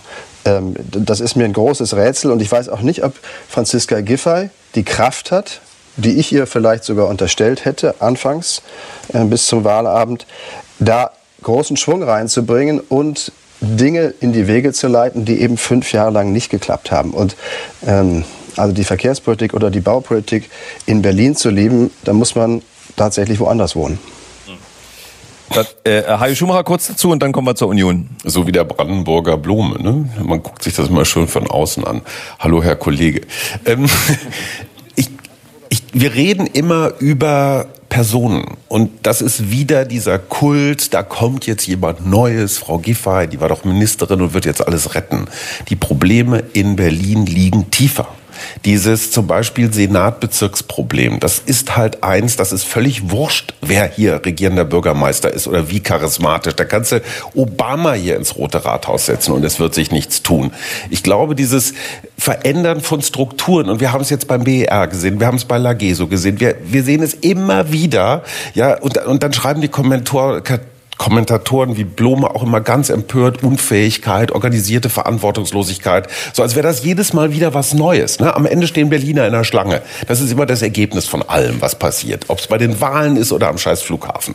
So, warum kriegen wir diese Strukturen nicht geändert? Weil diese Parteien auch alle in den Schützengräben liegen. Ich glaube tatsächlich, dass, ich weiß, ist undemokratisch, aber so eine Allparteienregierung, die sich einmal hinsetzt und sagt, wie kriegen wir diese Stadt aus dem 19. ins 21. Jahrhundert? Ja, und das mit der Digitalisierung. Oh, der, seit 20 Jahren wird uns dieses Lied auf der Luftpumpe vorgespielt und sie machen immer noch Karteikarten voll. Ja, ich finde, es ist ein perfektes Plädoyer, einfach die Wahlen abzuschaffen, wenn sich eh nichts ändert. Ich meine, das hat in manchen Bezirken der Senat relativ weit gebracht mit dem Wahlen abschaffen, zumindest mit den ordnungsgemäßen Wahlen. Aber das kann ja nicht im Ernst das Argument sein, es ändert sich eh nichts, darum ist es auch Schnurz, ob es rot-rot-grün ist oder schwarz-gelb kariert. Ähm, ich finde, es hätte eine andere Regierung gebraucht, weil diese Regierung verdient gehabt hat, ausgewechselt zu werden. Aber wie, Herr Kollege, kriegen wir die Strukturen verändert? Weil da rennen wir doch immer wieder vor die gleichen Mauern. Und Sabine Rennefanz möchte dazu noch was ergänzen. Ich finde halt, ich muss da leider jetzt mal dem Hajo widersprechen, fällt mir sehr schwer, aber äh, ja, ja. ich glaube schon, dass äh, so eine Person, das kennt man doch auch aus dem eigenen Berufsleben vielleicht, wenn da eine Person an der Spitze ist, die auch irgendwie ein bisschen Zucht macht, die auch ein bisschen irgendwie Tempo vorgibt und. Wie der Holger. Welcher Holger? Friedrich.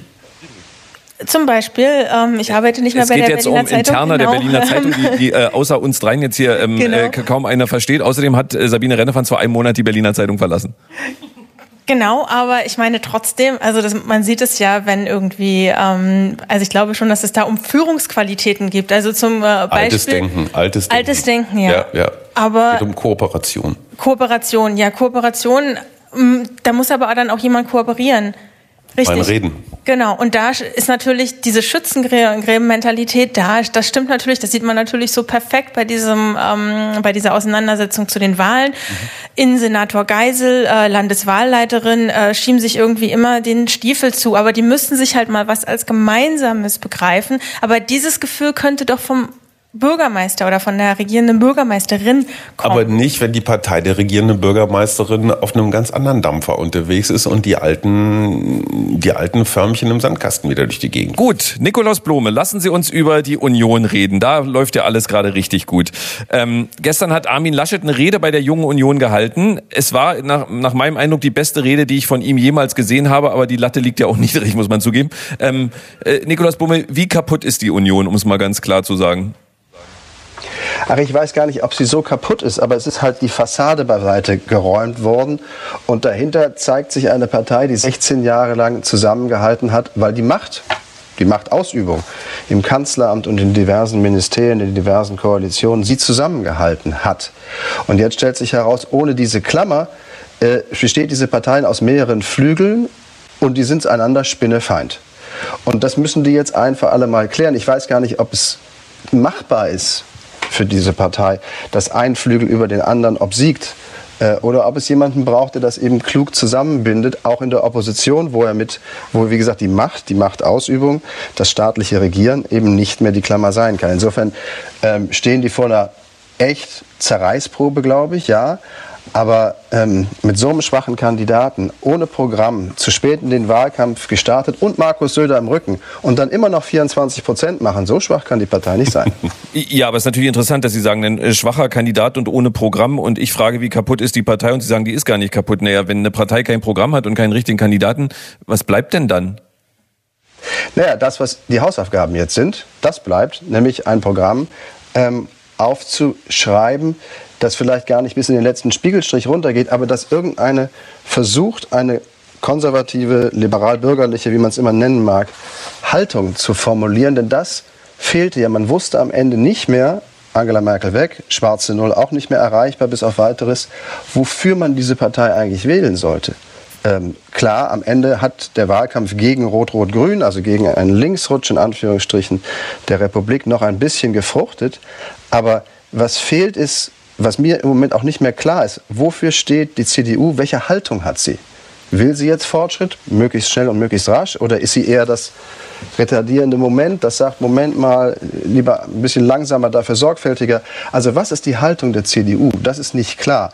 Ich finde aber, sowas kann man klären und sowas kann man auch wieder, sagen, formulieren und dann ins Schaufenster stellen. Insofern ist, glaube ich, Wer denn? die Geschichte der Union, der CDU noch lange nicht auserzählt.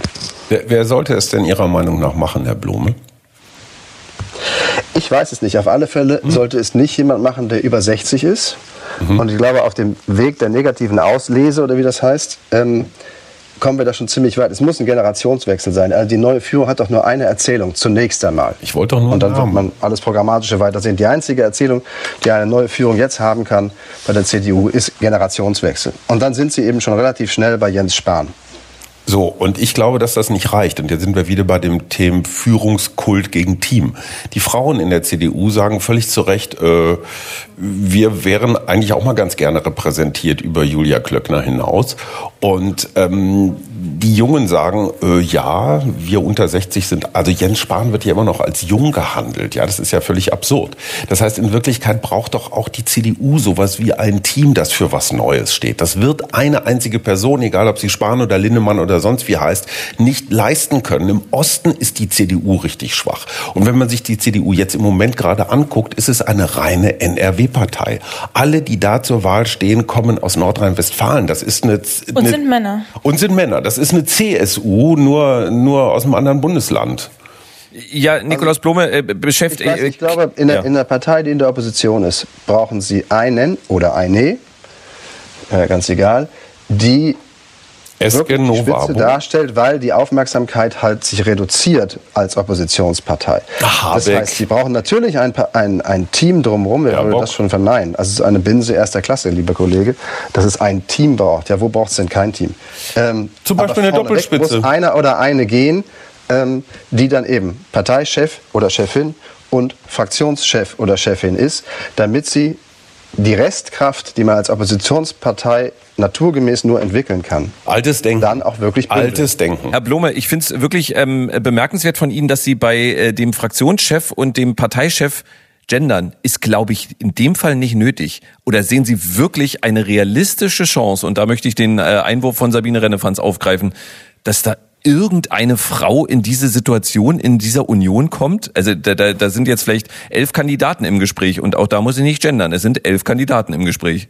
Aus dem Westen. Äh, ich glaube, im Moment gibt es niemand, also gibt es keine Frau, die an die absolute Nummer eins Spitze kommen könnte. Gut, die letzten zwei, äh, zwei der letzten drei Parteichefs waren weiblich. Gut, dann ist jetzt vielleicht zum Ausgleich erneut ein Mann dran. Aber mir ging es nur um die Frage, ähm, ob Mann oder Frau, ist mir egal. Es muss halt eine Person sein. Und dahinter muss ein Team kommen, völlig richtig, um das alles abzubilden, was man so an Bullshit. programmatischen Feldern hat. Aber wenn Sie das jetzt anfangen, auf vier verschiedene Leute gleichmäßig paritätisch zu splittern, ähm, dann werden Sie als CDU und in der Opposition vor allen Dingen überhaupt nicht weit kommen. So denken Generäle, ja, einfach top-down. Die Grünen haben gerade eine Wahl gewonnen mit zwei Kandidaten an der Spitze und zwei Fraktionschefs. Ja, in der SPD gab es einen ganz anderen Kanzlerkandidaten, einen ganz anderen Fraktionschef als die beiden Parteivorsitzenden. Teams können funktionieren, wenn man sich von diesem Führungskult verabschiedet. Also ich weiß nicht, ob es Führungskult ist. Ähm, äh, am Ende waren die Grünen auch in der Not eine, in diesem Fall Annalena Baerbock, an die Spitze zu stellen als Kanzlerkandidatin und einen Wahlsieg mit 14 Prozent, muss ich sagen, wenn das die Definition von Wahlsieg ist, hurra. Die CDU wird, glaube ich, gerade bei 19 gehandelt. Das ist nicht mehr so viel. Ich wollte Abstand. kurz Sabine Rennefanz noch dazu holen. Ähm, eigentlich wollte sie sich selber dazu holen, weil sie äh, sich gemeldet hatte. Ähm, äh, war es das Thema Frauen, was äh, Nikolaus Blome so ein bisschen abgeräumt hat?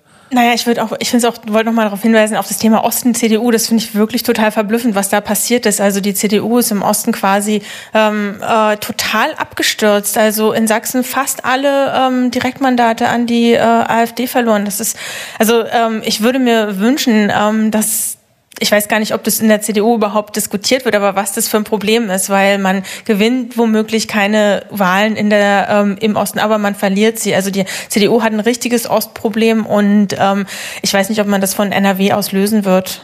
Nikolaus Blome? Ähm, es stimmt, die haben ein Ostproblem. Man muss, also der Vollständigkeit halber hinzusagen, die AfD ist nicht stärker geworden. Die, F die CDU ist nur an ihr vorbei in den Keller gerauscht. Ähm, ob sich das bei der nächsten Landtagswahl gleich nochmal so produziert, mal sehen. Sie haben ein Ostproblem. Ich glaube nur, dass für den Gesamtauftritt der CDU bundesweit ähm, das bayerische Problem wesentlich größer ist. Wenn Sie keinen Connex, wenn Sie keinen Ausgleich mit Markus Söder hinbekommen, was sehr, sehr schwierig wird, dann geht gar nichts mehr für die CDU bis auf weiteres. Und im Übrigen ist es natürlich, äh, 17 Millionen Menschen leben in NRW und ich glaube 15 im ganzen Osten zusammen. Also insofern jetzt einen ostdeutschen ähm, Parteichef zu küren, nur weil er ostdeutsch ist, das wäre mir deutlich zu wenig. Wird die Union denn in der Opposition deutlich nach rechts rücken, einfach um wahrgenommen zu werden? Es wurde immer von einer Sozialdemokratisierung der Union gesprochen, Nikolaus Blome und dann Hajo Schumacher und dann Sabine Rennefanz? Äh, ich glaube, Sie wären schlecht beraten, das zu tun. Ähm, es würde ein Blick auf die Zahlen langen, Sie davon abzubringen. Die Zahlen zeigen sowohl im Osten als auch im Westen, verloren hat ähm, die CDU, die CSU in diesem Wahlkampf an die SPD und an die Grünen. Das heißt, sie sind in die, in die Richtung der Mitte, haben sie ihre Wähler abgegeben in die Parteien, die links von ihr im weitesten Sinne stehen. Das sind die sogenannten Merkel-Sozis, in Anführungsstrichen, auf die Olaf Scholz immer gesetzt hat, mit seinem Plan, über den wir alle miteinander ganz schön lange gelacht haben, bis er aufging. Nämlich jene Wähler, die irgendwann mal von der SPD zu Angela Merkel und der CDU rüber gemacht haben, all die Jahre Angela Merkel gewählt haben und als sie nicht mehr zur Wahl stand, dann sich wieder was Neues gesucht haben. In diesem Fall das Alte, nämlich die SPD. Hajo Schumacher ist aber diese Koalition, die wir jetzt wahrscheinlich bekommen werden, nicht tendenziell auch eine Koalition der Mitte eher? Ja. Und wie kann man da gute Oppositionsarbeit machen, wenn nicht von konservativer Seite?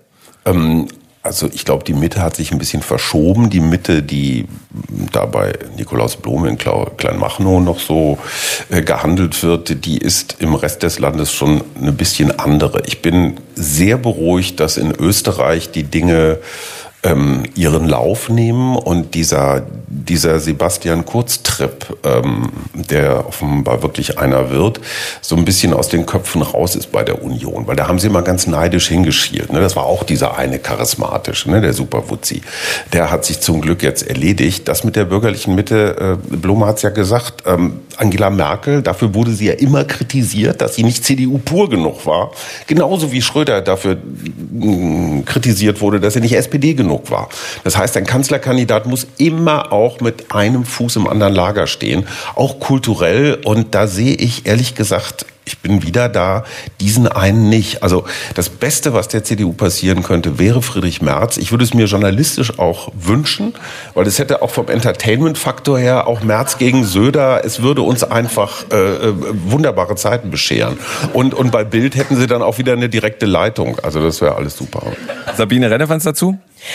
Ja, das wäre sicher sehr unterhaltsam, aber ob das für das Land so toll wäre, weiß ich nicht. Ich glaube, ähm, diese Mitte ist ja mal so dieses, dieser mirakulöse Ort, wo niemand genau weiß, wo das eigentlich ist. Und ähm, die Mitte, die Merkel ähm, gefunden hat, das war auch eher so diese, diese neoliberale Zeit, diese Zeit, ähm, als der Staat, ähm, also zumindest als sie anfing, ähm, wenig eine Rolle gespielt hat. Und dann mit jeder Krise wurde der Staat wichtiger. Und ähm, inzwischen sind wir halt eher in so einer ja, SPD-Mitte gelangt. Und ähm, dieses eher neoliberale Denken ist so auf dem Rückzug. Politik muss wieder gestalten, Politik muss wieder Entscheidungen treffen.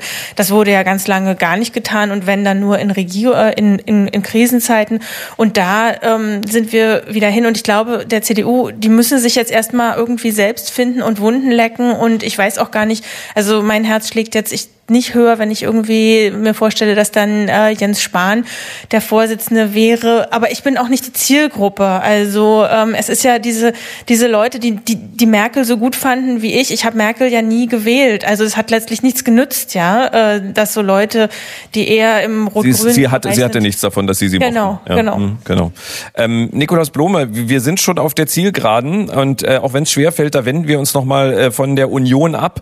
Äh, an alle die gleiche Personalfrage also auch an Sie. Wer wird Außenminister bzw. Außenministerin und wer wird Finanzminister bzw. Finanzministerin?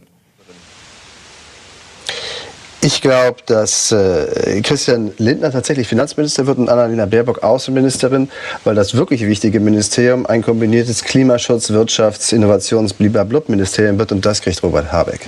Gut, darauf können wir Ihnen dann festnageln, wenn wir uns das nächste Mal im Tippi wiedersehen. Nikolaus Blome, vielen Dank. Ja, bis bald. Und damit sind wir schon, äh, ja, die letzten äh, gut 20 Minuten brechen an und wir freuen uns auf einen Gesprächspartner, den wir als Fernsehmoderator kennen, als Arzt, als Buchautor, zuletzt vor allem als Klimaaktivist. Er hat äh, ein, die Stiftung gegründet, Gesunde Erde, gesunde Menschen. Wir freuen uns auf Dr. Eckert von Hirschhausen. Schönen guten Tag. Und da ist er wieder nicht. Danke für den Applaus. Den müssen Sie gleich nochmal nachholen. Ähm, irgendwie äh, ist das heute ein bisschen schwierig, die Gesprächspartner ähm, jeweils dazu zu schalten. Wir versuchen es aber äh, weiter, weil wir wollen jetzt über das Thema Klimapolitik reden. Und äh, da ist Eckert von Hirschhausen ähm, sehr aktiv. Und äh, mal sehen, ob es gleich klappt. Ich hoffe einfach auf ein Zeichen mit einem Daumen hoch oder einem Daumen runter, damit ich weiß, was los ist. Da ist er doch. Äh, herzlich willkommen, Dr. Eckert von Hirschhausen. Tachchen, sag mal, ich muss mal gerade hier nicht, nichts Schlimmes jetzt sagen, weil Sie sind schon auf Sendung, ja, ich wollte es nur sagen. Ähm, Sie haben während so? der so ja, ja, für uns klingt super. So. Für mich auch. Ja, da, da machen wir es doch. Sie haben während der Sondierung einen offenen Brief an SPD, Grüne und FDP geschrieben. Darin steht unter anderem, ich wünschte, ich würde übertreiben, aber der letzte Bericht des Weltklimarats ist eindeutig, wir sind existenziell bedroht. Wenn Sie sich jetzt das Sondierungspapier ansehen, wie zufrieden oder unzufrieden sind Sie denn? Naja, da stehen ein paar Sachen drin, aber spannend ist natürlich alles, was da nicht drin steht. Und äh, ich war ja vorher, äh, das ist für mich tatsächlich Neuland, dass ich mich so sehr als äh, Arzt- und Wissenschaftsjournalist in Politik einmische. Das habe ich mit den Scientists for Future ja vor drei Jahren begonnen. Und ähm, jetzt mit diesem offenen Brief ging es darum, eben zu sagen, äh, Leute, als Arzt habe ich gelernt, erstmal die Diagnose stellen und dann redet man über die Therapiemaßnahmen. Und äh, vielen Menschen ist wirklich nicht klar, wie bedroht wir sind. Und solange man das nicht einmal klar ähm, sozusagen diagnostiziert und vermittelt, verstehen die Menschen auch nicht, warum die nächsten zehn Jahre so entscheidend sind. Und das steht für mich nicht lesbar in diesem Papier. Wenn Sie jetzt sagen, ähm, Sie, äh, das ist für Sie neu, sich also einzumischen, könnte ich ja sagen, ähm, Mann, der Mann ist Arzt, der ist äh, Fernsehmoderator, der kann auch gerne auf äh, Klimaschutzdemonstrationen gehen. Aber warum sollte der sich überhaupt einmischen? Naja, wenn die ärztliche Aufgabe darin besteht, Leben zu retten, dann äh, kommen wir nicht drum herum, dass die Ärzteschaft viel politischer werden muss. Das war auch der Grund, warum ich die Stiftung Gesunde Erde, gesunde Menschen gegründet habe, weil auf Ärzte viel mehr gehört wird als auf PolitikerInnen. Und ähm, wenn man sagt, die Klimakrise ist mit Abstand die größte Gesundheitsgefahr im 21. Jahrhundert, dann kriegt das plötzlich eine andere Realität. Wir reden viel über die 30 Milliarden, die uns das Ahrtal in einer Nacht mit einem Extremwetterereignis gekostet hat. Aber deswegen heißt diese Kampagne, die ich auch äh, gerade mit Plakaten und ähm, dem offenen Brief und vielen Videos unterstütze, das teuerste, was wir jetzt tun können, ist nichts. Und wir reden ständig darüber, wie teuer das Benzin wird oder das Gas oder der Strom. Aber wir reden nicht darüber, was wir alles zu verlieren haben, dass das im wahrsten Sinne unbezahlbar ist und dass jetzt diese Koalition wirklich eine hohe Verantwortung hat, massiv Geld zu mobilisieren. Äh, das wird ja gerne gesagt und wie ich finde auch zu Recht, ähm, dass Klimaschutz viel Geld kosten wird, aber kein Klimaschutz wird noch viel mehr Geld kosten. Verstehen Sie dennoch, dass wenn Sie da in der Politik tätig sind, dass dann eben auch beim Thema Klima Kompromisse gemacht werden müssen? Klar, aber ähm, diese ganze Rhetorik, wie aufbruchsfroh und wie fantasievoll und wie gelb diese Ampel ist, da hätte ich mir schon gewünscht, dass, äh, dass man nicht nur ähm, die alte FDP Definition von Freiheit verwendet und auf das Tempolimit verzichtet, was ja wirklich eine low-hanging fruit ist. Also könnte man mit äh, sehr, sehr einfachem Gesetz äh, von heute auf morgen schon äh, Treibhausgase und äh, Verkehrstote und all das sparen. Das ist ja eine, äh, ich habe äh, in Berlin Abi gemacht, da habe ich schon vor 40 Jahren über diese Themen Referate gehalten und dass wir immer noch kein Stück weiter sind als einziges Land in Europa, das finde ich schon beschämend, ehrlich gesagt. Und äh, natürlich braucht es Kompromisse. Wir stehen auch in einem internationalen äh, Gemengelage so kurz vor der COP, so kurz vor der Glasgow-Konferenz. Joe Biden äh, gibt heimlich zu, dass er kein Geld mehr für Klimaschutz hat. Putin will den Ausbau der Erneuerbaren äh, verhindern, indem er uns den Gashahn zudreht. Also das ist eine ganz, ganz brenzliche Lage international. Und äh, das, ähm, ich sage auch nicht, dass Politik einfach ist, aber ich finde, die Priorität hätte ich mir sehr klar gewünscht auf Lebensbedingungen sichern. Die Frage an alle, vielleicht zuerst an Sabine Rennefanz, Heil Schumacher und dann Eckhard von Hirschhausen. Die Grünen haben vor allem mit dem Kampf gegen die Klimakatastrophe Wahlkampf gemacht. Jede und jeder erwartet von den Grünen ein einschneidende Maßnahmen für den Klimaschutz. Wie groß ist die Gefahr, dass die Grünen ihre Wählerinnen und Wähler sehr enttäuschen, Sabine Rennerfanz? Naja, man hat doch in diesem Wahlkampf gemerkt, ähm, dass die Deutschen doch auch vor dieser Veränderung und das macht ja auch Angst, ähm, also davor einfach total viel Angst haben und ähm, vielleicht um dieses Wort zu bemühen von, von Ulrich ähm, Beck, den ähm, verstorbenen Soziologen, also verbale Aufgeschlossenheit bei gleichzeitiger Verhaltensstarre, also doch ähm, muss man auch einfach sagen, dass ähm, Olaf Scholz das verstanden hat und eben verstanden hat, dass das große Thema Sicherheit ist und eben nicht Freiheit. Und da äh, diese, diesen Gedanken atmet auch dieses äh, Sondierungspapier, da eben den Leuten nicht zu viel Angst zu machen, ähm, was, was auf sie zukommt. Ähm, das ich, ich, bin, ich bin hin und her gerissen, ähm, ob das der richtige Weg ist, weil mir auf der anderen Seite von Leuten, die sagen, ja, das wird alles ganz schlimm und wir müssen handeln, wir haben nur nur äh, zehn Jahre, ähm, auch dann oft die praktischen, ähm, also wie das funktionieren soll, was können wir denn wirklich machen als Land und aber auch als Einzelne, also da kommt mir auch oft zu wenig das depressivste Interview, was ich äh, seit langem geführt habe, war für unseren Podcast mit dem ähm, Sozialpsychologen Harald Welzer, also auch ein Soziologenkollege letztendlich. Und da ging es um die Frage, äh, wie er die Wahlentscheidung der Deutschen bewertet hat. Und er war einfach völlig am Ende und sagte, also das war jetzt die Übersetzung, hat er natürlich so nicht gesagt, aber wie dämlich kann ein Volk sein? Ähm, und das ist die entscheidende Frage, die ich mir stelle, wenn 86 oder 85 Prozent der Wählenden nicht primär Klimaschutz gewählt haben, obwohl Welzer, Hirschhausen, Neubauer, ich weiß nicht was, alles an Wissenschaftlern und, und, und selbst Journalisten die ganze Zeit erzählen, wie dramatisch dieser Klimawandel werden wird. Was ist dann eigentlich die Kernfrage? Ist das System Demokratie überhaupt noch in der Lage, wenn das Problem so groß und drängend ist, rechtzeitig zu reagieren? Ja, also sind diese 86, die alle nur nach Malle fliegen und einen billigen Sprit verballern wollen und so weiter und so fort. Ja, was ist die Konsequenz? Weil die kleinen Schritte, die jetzt im Sondierungspapier stehen, sind natürlich alles andere als Klimapolitik. Let's face it, das hätte man mit Armin Lass, das hätte man sogar mit, mit Markus Söder verhandeln können. Ja, also das sind wirklich keine Riesenschritte. Und da frage ich auch vielleicht Eckart von Hirschhausen, ist da das System Demokratie, wenn man immer auf die langsamsten warten muss oder auf die konsumfreudige Mehrheit oder so? Ähm, was machen wir denn da? Mit Plakatkampagnen kommen wir nicht weiter. Also es gibt eine Menge konkreter Vorstellungen. Ähm, wer sich mit den Details auseinandersetzen will, dem kann ich zum Beispiel die NGO German Zero empfehlen. Die haben für die äh, ersten 100 Tage schon die Gesetze vorgeschrieben. Die haben sehr, sehr genaue Vorstellungen. Es gibt die Gutachten vom Wuppertal-Institut, es gibt von Agora Verkehrswende, es gibt von Fridays Stellungnahmen und, und, und. Also es stimmt nicht, dass man nicht wüsste, was jetzt ansteht. Doch, doch, man das weiß das, aber, aber es ja. wird doch anders gewählt.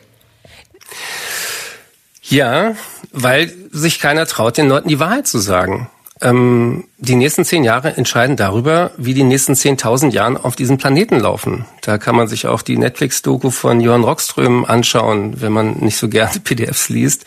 Ähm, und ich glaube, und ich mache selber keine Ausnahme, mir war das alles vor drei Jahren, als ich anfing, mich mit diesem Thema zu beschäftigen und für mein Buch Mensch Erde, wir könnten es so schön haben zu recherchieren, weil mir war das auch alles nicht klar.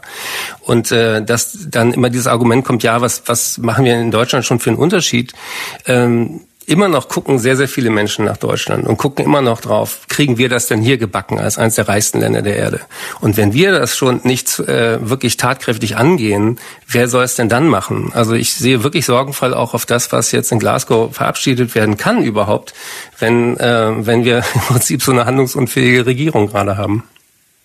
Also ich wollte dazu auch noch mal was sagen. Ich finde, ähm, es gibt so zwei Problematiken. Einmal die Stimmung ähm, so der Leute. Die Leute kommen jetzt aus dieser Corona-Pandemie. Die haben zwei Jahre lang verzichtet. Die waren in ihren ähm, ja, Wohnungen zum Teil ein, ähm, saßen da irgendwie mit ihren Kindern, mussten ganz viel verzichten. So diese Idee, dass man jetzt irgendwie ähm, ja verzichten will, das ist vielleicht jetzt gerade ein schwieriger Zeitpunkt, das zu vermitteln. Und ich finde aber auch, dass die Politik und da besonders die Grünen, weil das ihr Thema ist, das auch nicht geschafft geschafft haben, das zu vermitteln. Das kam einmal durch in diesem einen, ähm, diesem einen Auftritt von Habeck ähm, bei Sandra Maischberger, wo er das mit den Kipppunkten auch erklärt hat, so dass es jeder versteht, weil es sind halt, also es lesen halt die Leute keine, laden sich vielleicht keine, keine, keine PDFs runter und selbst, wie jemand, der sich dafür interessiert, ich schaue mir dann mal eine Doku an oder ich lese ein Buch und so und dann bin ich aber so erschrocken, ich bin dann fast paralysiert davon, was alles auf uns zukommt, dass ich als einzelne Wählerin dann auch gar nicht weiß, was ich machen soll. Okay, dann fahre ich halt nicht nach Malle, sondern irgendwie ins Fichtelgebirge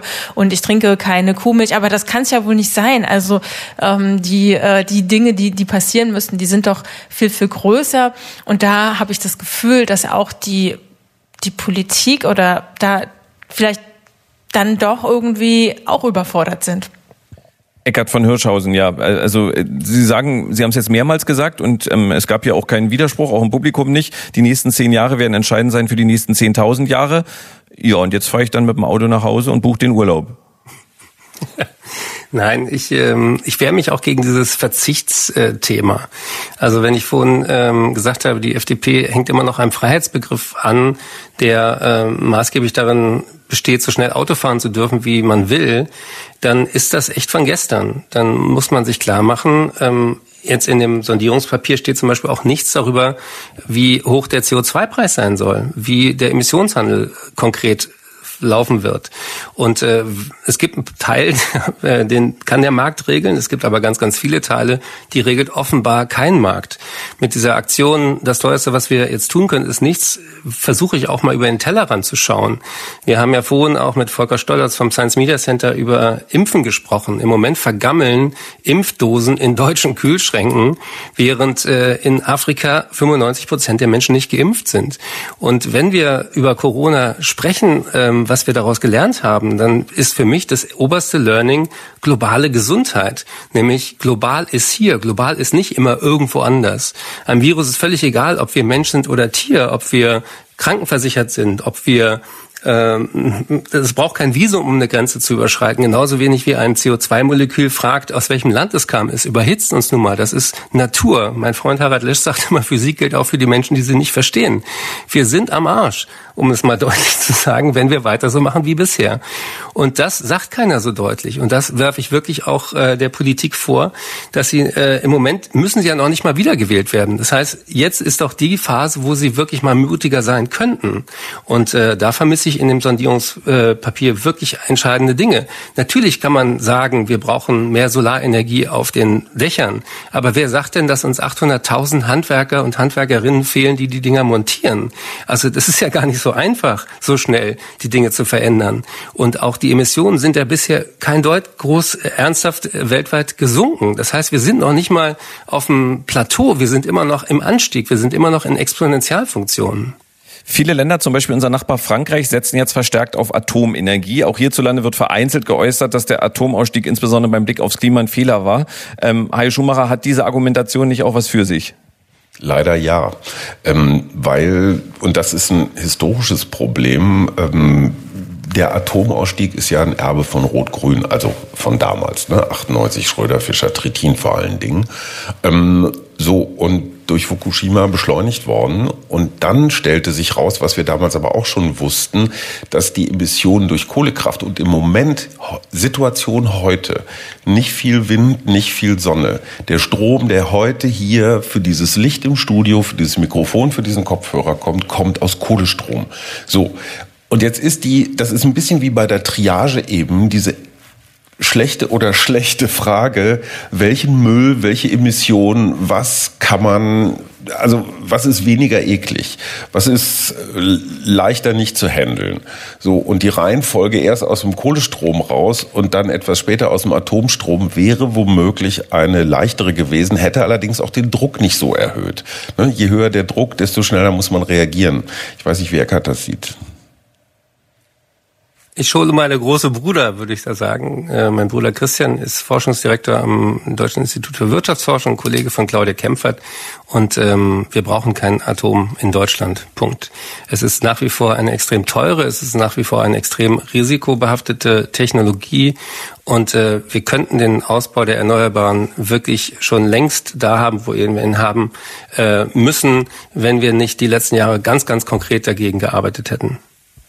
Herr von Hirschhausen, auch Sie argumentieren gerne, dass wir auf die Jugend hören müssen, dass die jungen Menschen bei Fridays for Future uns die Richtung zeigen. Die unter 25-Jährigen haben zu 23 Prozent die Grünen gewählt, okay, aber auch zu 21 Prozent die FDP, die sich ja nicht gerade als Vorkämpferin für mehr Klimaschutz zeigt. Wird also die Dringlichkeit des Klimaschutzes, wie Sie sie sehen, gar nicht von den Jungen so gesehen? Nein, ich habe da selber Neffen und Nichten, die auch unterschiedlich äh, politisch aktiv sind, auch äh, sozusagen in der ganzen Bandbreite. Deswegen ist es Quatsch, von der Jugend zu sprechen. Aber trotzdem bleibt es Fakt, dass äh, die jüngeren Menschen sehr viel mehr Konsequenzen von dem, was wir die letzten 50 Jahre verbockt haben, ausbaden werden müssen. Eine instabile Erde, eine ähm, Migrationswelle, die sich keiner noch vorstellen kann und, und, und. Das heißt also, ähm, wer da FDP wählt, ähm, da fragt man sich, ist das mit der Legalisierung von Cannabis dann vielleicht ähm, äh, therapierbar? Aber ähm, klar gibt es Jugendliche, die auch ähm, sagen, diese Idee von nach der Corona-Beschränkung von Freiheit, von Digitalisierung, von, von ähm, Wirtschaftswachstum nach wie vor toll finden. Ähm. Ja, ähm, nee, also das, da muss ich jetzt nochmal sagen, also hier die ähm, FDP-Wähler als ähm, Krankheitsfall ähm, äh, zu beschreiben, das finde ich doch irgendwie ein bisschen problematisch, dass man die irgendwie therapieren muss. Es ist einfach ein, ähm, ein glaube ich, eine Fehlwahrnehmung, auch eine mediale Fehlwahrnehmung zu denken, dass alle Jugendlichen bei Fridays for Future sind. Also ich habe mit äh, etlichen ähm, FDP-Wählern, Wählerinnen ähm, nach der Wahl gesprochen, warum sie das gemacht haben. Und ich fand das total interessant. Die sagen halt, ähm, also die fühlen sich von dieser ähm, Sprache von von ähm, Christian Lindner angesprochen, sagen aber auch, sie wollen halt, ähm, sie haben halt, die, sie können halt mit, mit diesem Pessimismus und dieser Apokalypse ähm, ähm, die Fridays for Future oft rüberbringt, nichts anfangen. Sie wollen, ähm, sie wollen auch leben, sie wollen genießen, sie haben eine positive Vorstellung auch von, von Forschung und sie glauben daran, dass es Innovationen gibt, wirtschaftliche Innovationen, die mit diesem Problem umgehen können, also die auch die Klimaprobleme lösen können. Also einfach eine ganz andere eine ganz andere ähm, Weltsicht, würde ich sagen. Und das finde ich auch durchaus legitim. Ich möchte dann noch eine andere Weltsicht anfügen, nämlich ähm, dass Fridays for Future, dass da, da mitzulaufen, ähm, ein, eine so eine Art Gratifikationshandlung ist, weil man sowohl bei den LehrerInnen und Eltern damit Punkte sammeln kann. Also wenn man Mutti sagen kann, ich habe Schule geschwänzt und war bei einer Klimademo, dann kann man am Wochenende länger ausbleiben. Das sind, wie ich finde, äh, nachrangige Argumente. Ich könnte mir allerdings vorstellen, als 14, 15, 16-Jähriger hätte ich das vielleicht auch so gemacht. Ähm, also insofern, und da sind wir wieder bei der Frage, Fridays for Future ist garantiert eine wichtige Bewegung und Greta Thunberg garantiert auch die Repräsentantin eines Zeitgeistes, gar keine Frage. Nochmal 86, 84 Prozent dieses Landes haben nicht primär Klimaschutz gewählt. Dann, dann Herr von Hirschhausen, dann gucken wir doch nach vorne. Also ähm, glauben Sie denn, dass jetzt der Frust, also man hat ja Luisa Neubauer schon gehört, dass jetzt der Frust ähm, bei den Klimaaktivistinnen und Aktivisten so groß wird, dass diese Regierung gar nicht anders kann, auch wenn in dem Sondierungspapier jetzt gar nichts entsprechendes steht? Ja, der, der Frust besteht ja darin, dass ähm, jetzt eine Regierungsbeteiligung der Grünen offenbar auch nicht ausreicht, um Klimaschutz nach vorne zu bringen. Und ich glaube eben auch, ähm, dass das, was Fridays sagt, ist ja nicht äh, die Welt geht unter, sondern hört auf die Wissenschaft. Und da möchte ich auch meinen Mitdiskutanten gerne ein bisschen widersprechen. Ähm, die Vision, die fehlt und auch die den Grünen fehlt, ist, wo wollen wir denn hin? Wie schön könnten wir es haben? Deswegen versuche ich ja auch mit, mit den SDGs, mit den Sustainable Development Goals zu sagen, Mensch, wir könnten es schöner haben auf dieser Erde, wir könnten mehr abgeben und hätten selber gesundheitliche Vorteile davon. Deswegen glaube ich eben, fehlt im Moment wirklich dieser Regierung auch das Narrativ, wofür wollen wir denn Klimaschutz? Und deswegen sage ich, gesunde Erde, gesunde Menschen, das ist die Formel, hinter die sich alle Menschen eigentlich stellen können, die ist konsensfähig, die ist parteiübergreifend, die ist generationenübergreifend. Und das fehlt im Moment. Wo wollen wir denn hin? Wie könnte dieses Land aussehen? Wie könnte die Erde aussehen, wenn wir uns jetzt wirklich mal zusammenreißen? Ich hatte ein sehr bewegendes Gespräch mit äh, dem Franz Timmermans, ähm, der für den Green New Deal ja äh, verantwortlich ist. Und er sagte, meistens hat die Menschheit nur aus Katastrophen gelernt im Nachhinein. Und Europa ist zusammengekommen nach dem Zweiten Weltkrieg. Schaffen wir es diesmal vor der Katastrophe, vor der Vollkatastrophe schon daraus etwas zu lernen? Und wir sind die erste Generation, die mitkriegt, ähm, nicht nur durch die Überschwemmung, sondern auch durch äh, 20 Mal mehr Hitzetote in Deutschland, was das bedeutet und dass es nicht abstrakt ist. Wie viele Pflegeheime haben denn eine Klimaanlage? Das sind alles Milliardeninvestitionen, die jetzt auf diese Regierung zukommen, wenn wir ähm, wirklich sozusagen hitzeresilientes Gesundheitswesen haben wollen. Und ähm, da haben wir wirklich, ähm, deswegen sträube ich mich auch dagegen, zu sagen, wir sind alles nur Pessimisten und deswegen muss man die FDP wählen, weil die irgendwie Forscher und futuristischer sind. Es gab einen sehr schönen Tweet, wo ähm, äh, ich glaube, ähm, der Elon Musk hat äh, Innovationspreis mit Millionen ausgelobt für eine ähm, Maschine, die CO2 binden kann. Und da hat jemand zurückgetwittert, dürfen sich auch Bäume bewerben. Also solange wir keine Innovation haben, die haben irgendwie nennenswert nennenswert CO2 binden kann, müssen wir alles dafür tun, dass wir nicht weiter äh, Regenwald abholzen für unseren Konsum. Also das sind so naheliegende Dinge und die müssen wir erstmal angehen. Hi Schumacher. Kennst du Orca, Eckart? Orca ist eine, mm, ein, ein Wahl. Projekt, nee, eben nicht der Wahl, sondern Schweizer Technologie in Island, 400.000 Tonnen CO2 pro Jahr kann man aus der Atmosphäre nur mit diesem, mit dieser Apparatur, also das ist natürlich ein größeres Ding, ähm, rausfiltern, indem man das CO2 in tiefere Meeresschichten, 1000 Meter Basalt, also ich bin kein guter Chemiker, ähm, und dann entsteht am Ende nur Kalk. Also nichts Böses, nicht wie hier in irgendwelche Kavernen, wo früher mal, ne, gab es ja hier auch so Modellprojekte in, in, in Brandenburg. Also es gibt diese Technologien durchaus. Ähm, ich will damit gar nicht jetzt die FDP rechtfertigen, aber ich finde es ganz vernünftig, auch da mal hinzugucken und Elon Musk ehrlich gesagt als Vorbild für irgendetwas zu nehmen, äh, finde ich arm. Also wer, wer, mit, wer seine Freizeit damit zubringt, Raketen ins All zu feuern und damit den CO2-Bedarf ähm, von uns allen im Studio hier für die nächsten 10.000 Jahre verballert, äh, der hat sich sowieso längst aus der Debatte rausgeschossen. Eckart von Hirschhausen, ich möchte hier nicht äh, deprimiert mit Ihnen aus diesem Gespräch gehen. Wir haben jetzt auch noch ähm, zwei, drei Minuten, aber äh, dennoch die Frage, was macht Ihnen denn Hoffnung? Weil das, was Sie hier jetzt gerade erzählen, ist äh, für mich weitestgehend nachvollziehbar. Ich habe den Eindruck fürs Publikum im Bikini hier auch.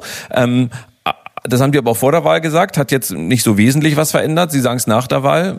Ja, was macht Ihnen Hoffnung? Ähm, puh. Hat keiner gesagt, dass es einfach wird hier heute? Nein, das äh, klar. Ich, ich bin bekannt geworden als als der äh, Arzt, der Gesundheit vermittelt und immer mit Humor arbeitet. Und ähm, es ist im Moment wirklich schwierig. Also je tiefer man in diese Materie einsteigt, desto mehr Querverbindungen sieht man erst, äh, wo man denkt, oh Scheiße, ich wusste gar nicht mal, dass wir damit auch noch ein Problem haben. Ich glaube tatsächlich immer noch, dass die Demokratie äh, wandlungsfähig ist und dass diese Regierung und diese Koalition auch noch eine Menge Vorhaben ähm, umsetzen kann konkret.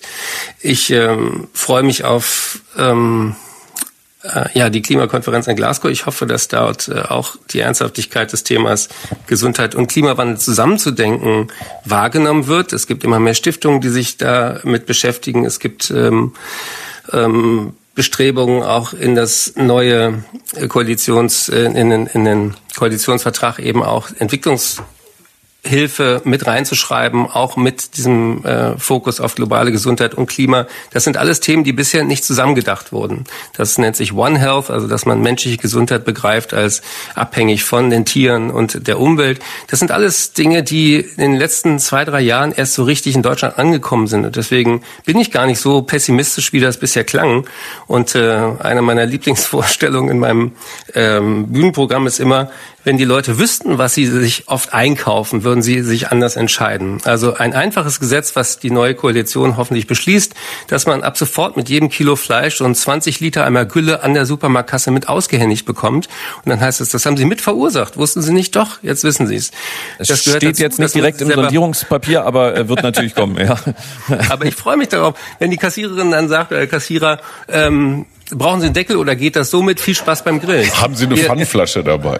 Ja, wir sehen oft nicht, was wir antun. Und Menschen sind nicht gut oder schlecht, wir sind maßgeblich Gewohnheitstiere und deswegen muss man Gewohnheiten ändern. Und auch äh, nochmal ein medizinischer Vergleich. Was gab es damals für einen Aufschrei, als Rauchen in Kneipen verboten werden sollte? Da sollte die Gastronomie untergehen und das freie Abendland und, und, und. Nichts davon ist passiert. Das heißt also, ich wünsche dieser Regierung viel mehr Mut zu sinnvollen Spielregeln, die für alle gelten. Und dann akzeptieren Menschen das sehr, sehr schnell und adaptieren sich. Und wir könnten es schöner haben, wir könnten es gesünder haben. Und da glaube ich nach wie vor fest dran, sonst würde ich mich auch nicht Tag und Nacht für diese Themen so einsetzen. Ein ebenso informativer, aufrüttelnder und unterhaltsamer Beitrag in den vergangenen 25 Minuten von Dr. Eckert von Hirschhausen. Vielen Dank, hat Spaß gemacht. Dankeschön. Sehr gerne. Und jetzt zum Abschluss muss ich natürlich an äh, meine beiden Gäste, die hier vor Ort sind, äh, auch noch die Frage weiterreichen, die ich bis auf äh, Dr. Eckert von Hirschhausen allen gestellt habe. Also wer wird Außenminister bzw. Außenministerin und wer wird Finanzminister bzw. Finanzministerin in der neuen Bundesregierung? Sabine Rennefanz. Ja, ich habe befürchtet, dass diese Frage jetzt ähm, auch und auf mich zwei kommt. Stunden ähm, Zeit gehabt, drüber nachzudenken. ja, genau. Ähm, also ich habe von verschiedenen, auch aus, äh, aus der EU und auch ähm, aus äh, den USA gehört, dass äh, viele Leute im Ausland sich vor Christian Lindner fürchten als Finanzminister. Das ist doch eine ähm, gute Nachricht eigentlich. Vor Wolfgang Schäuble hatten auch immer alle Schiss. Ist das schlecht? So also Finanzminister, den alle mögen? Auch sehen, naja, aber wenn man so gemeinsame Projekte wie zum Beispiel ähm, globale Mindeststeuer und äh, äh Sie beide können darüber jetzt gerne eine halbe Stunde genau. diskutieren. Ich wollte zwei Namen eigentlich okay. hören. Okay, ähm, Zwei Namen. Also Hubert Habeck wird Finanzminister ähm, und ähm, wenn ich jetzt einfach mal ich kann ja einfach nur, und einen Ostdeutschen wünsche ich mir als Außenminister, nämlich Carsten Schneider. Den ersten ostdeutschen. Ein Name, der in der Diskussion wenig aufgetaucht ist, war vor vielen Jahren der jüngste SPD-Abgeordnete ähm, und äh, ist genau parlamentarischer ist, Geschäftsführer. Sowas schüttelt Sabine Rennefanz äh, aus dem Ärmel. Mhm, Carsten Schneider will auch schon ganz lange was werden in der SPD. Den würde ich jetzt mal auf den Finanzminister setzen, ja. weil Christian Lindner wird nämlich so ein Infrastruktur-, Digitalisierungs-, Modernisierungsminister und Robert Habeck wird so ein Klima irgendwie machen wir auch gut Minister und Annalena Baerbock wird Außenminister drin. Vielen Dank an Dr. Eckert von Hirschhausen, an Nikolaus Blome, an Volker Stollotz, an Ulrike Herrmann, an Sabine Rennefanz und an Dr. Hajo Schumacher. Hier geht's jetzt weiter auf Radio 1 mit der Hörbar Rust. Bettina Rust freut sich auf René Polisch, den Intendanten der Berliner Volksbühne. Danke für Sie an Sie alle vorm Radio und danke für Sie hier im Bikini Berlin. Haben Sie noch einen schönen Sonntag. Dankeschön. Radio 1. Nur für Erwachsene.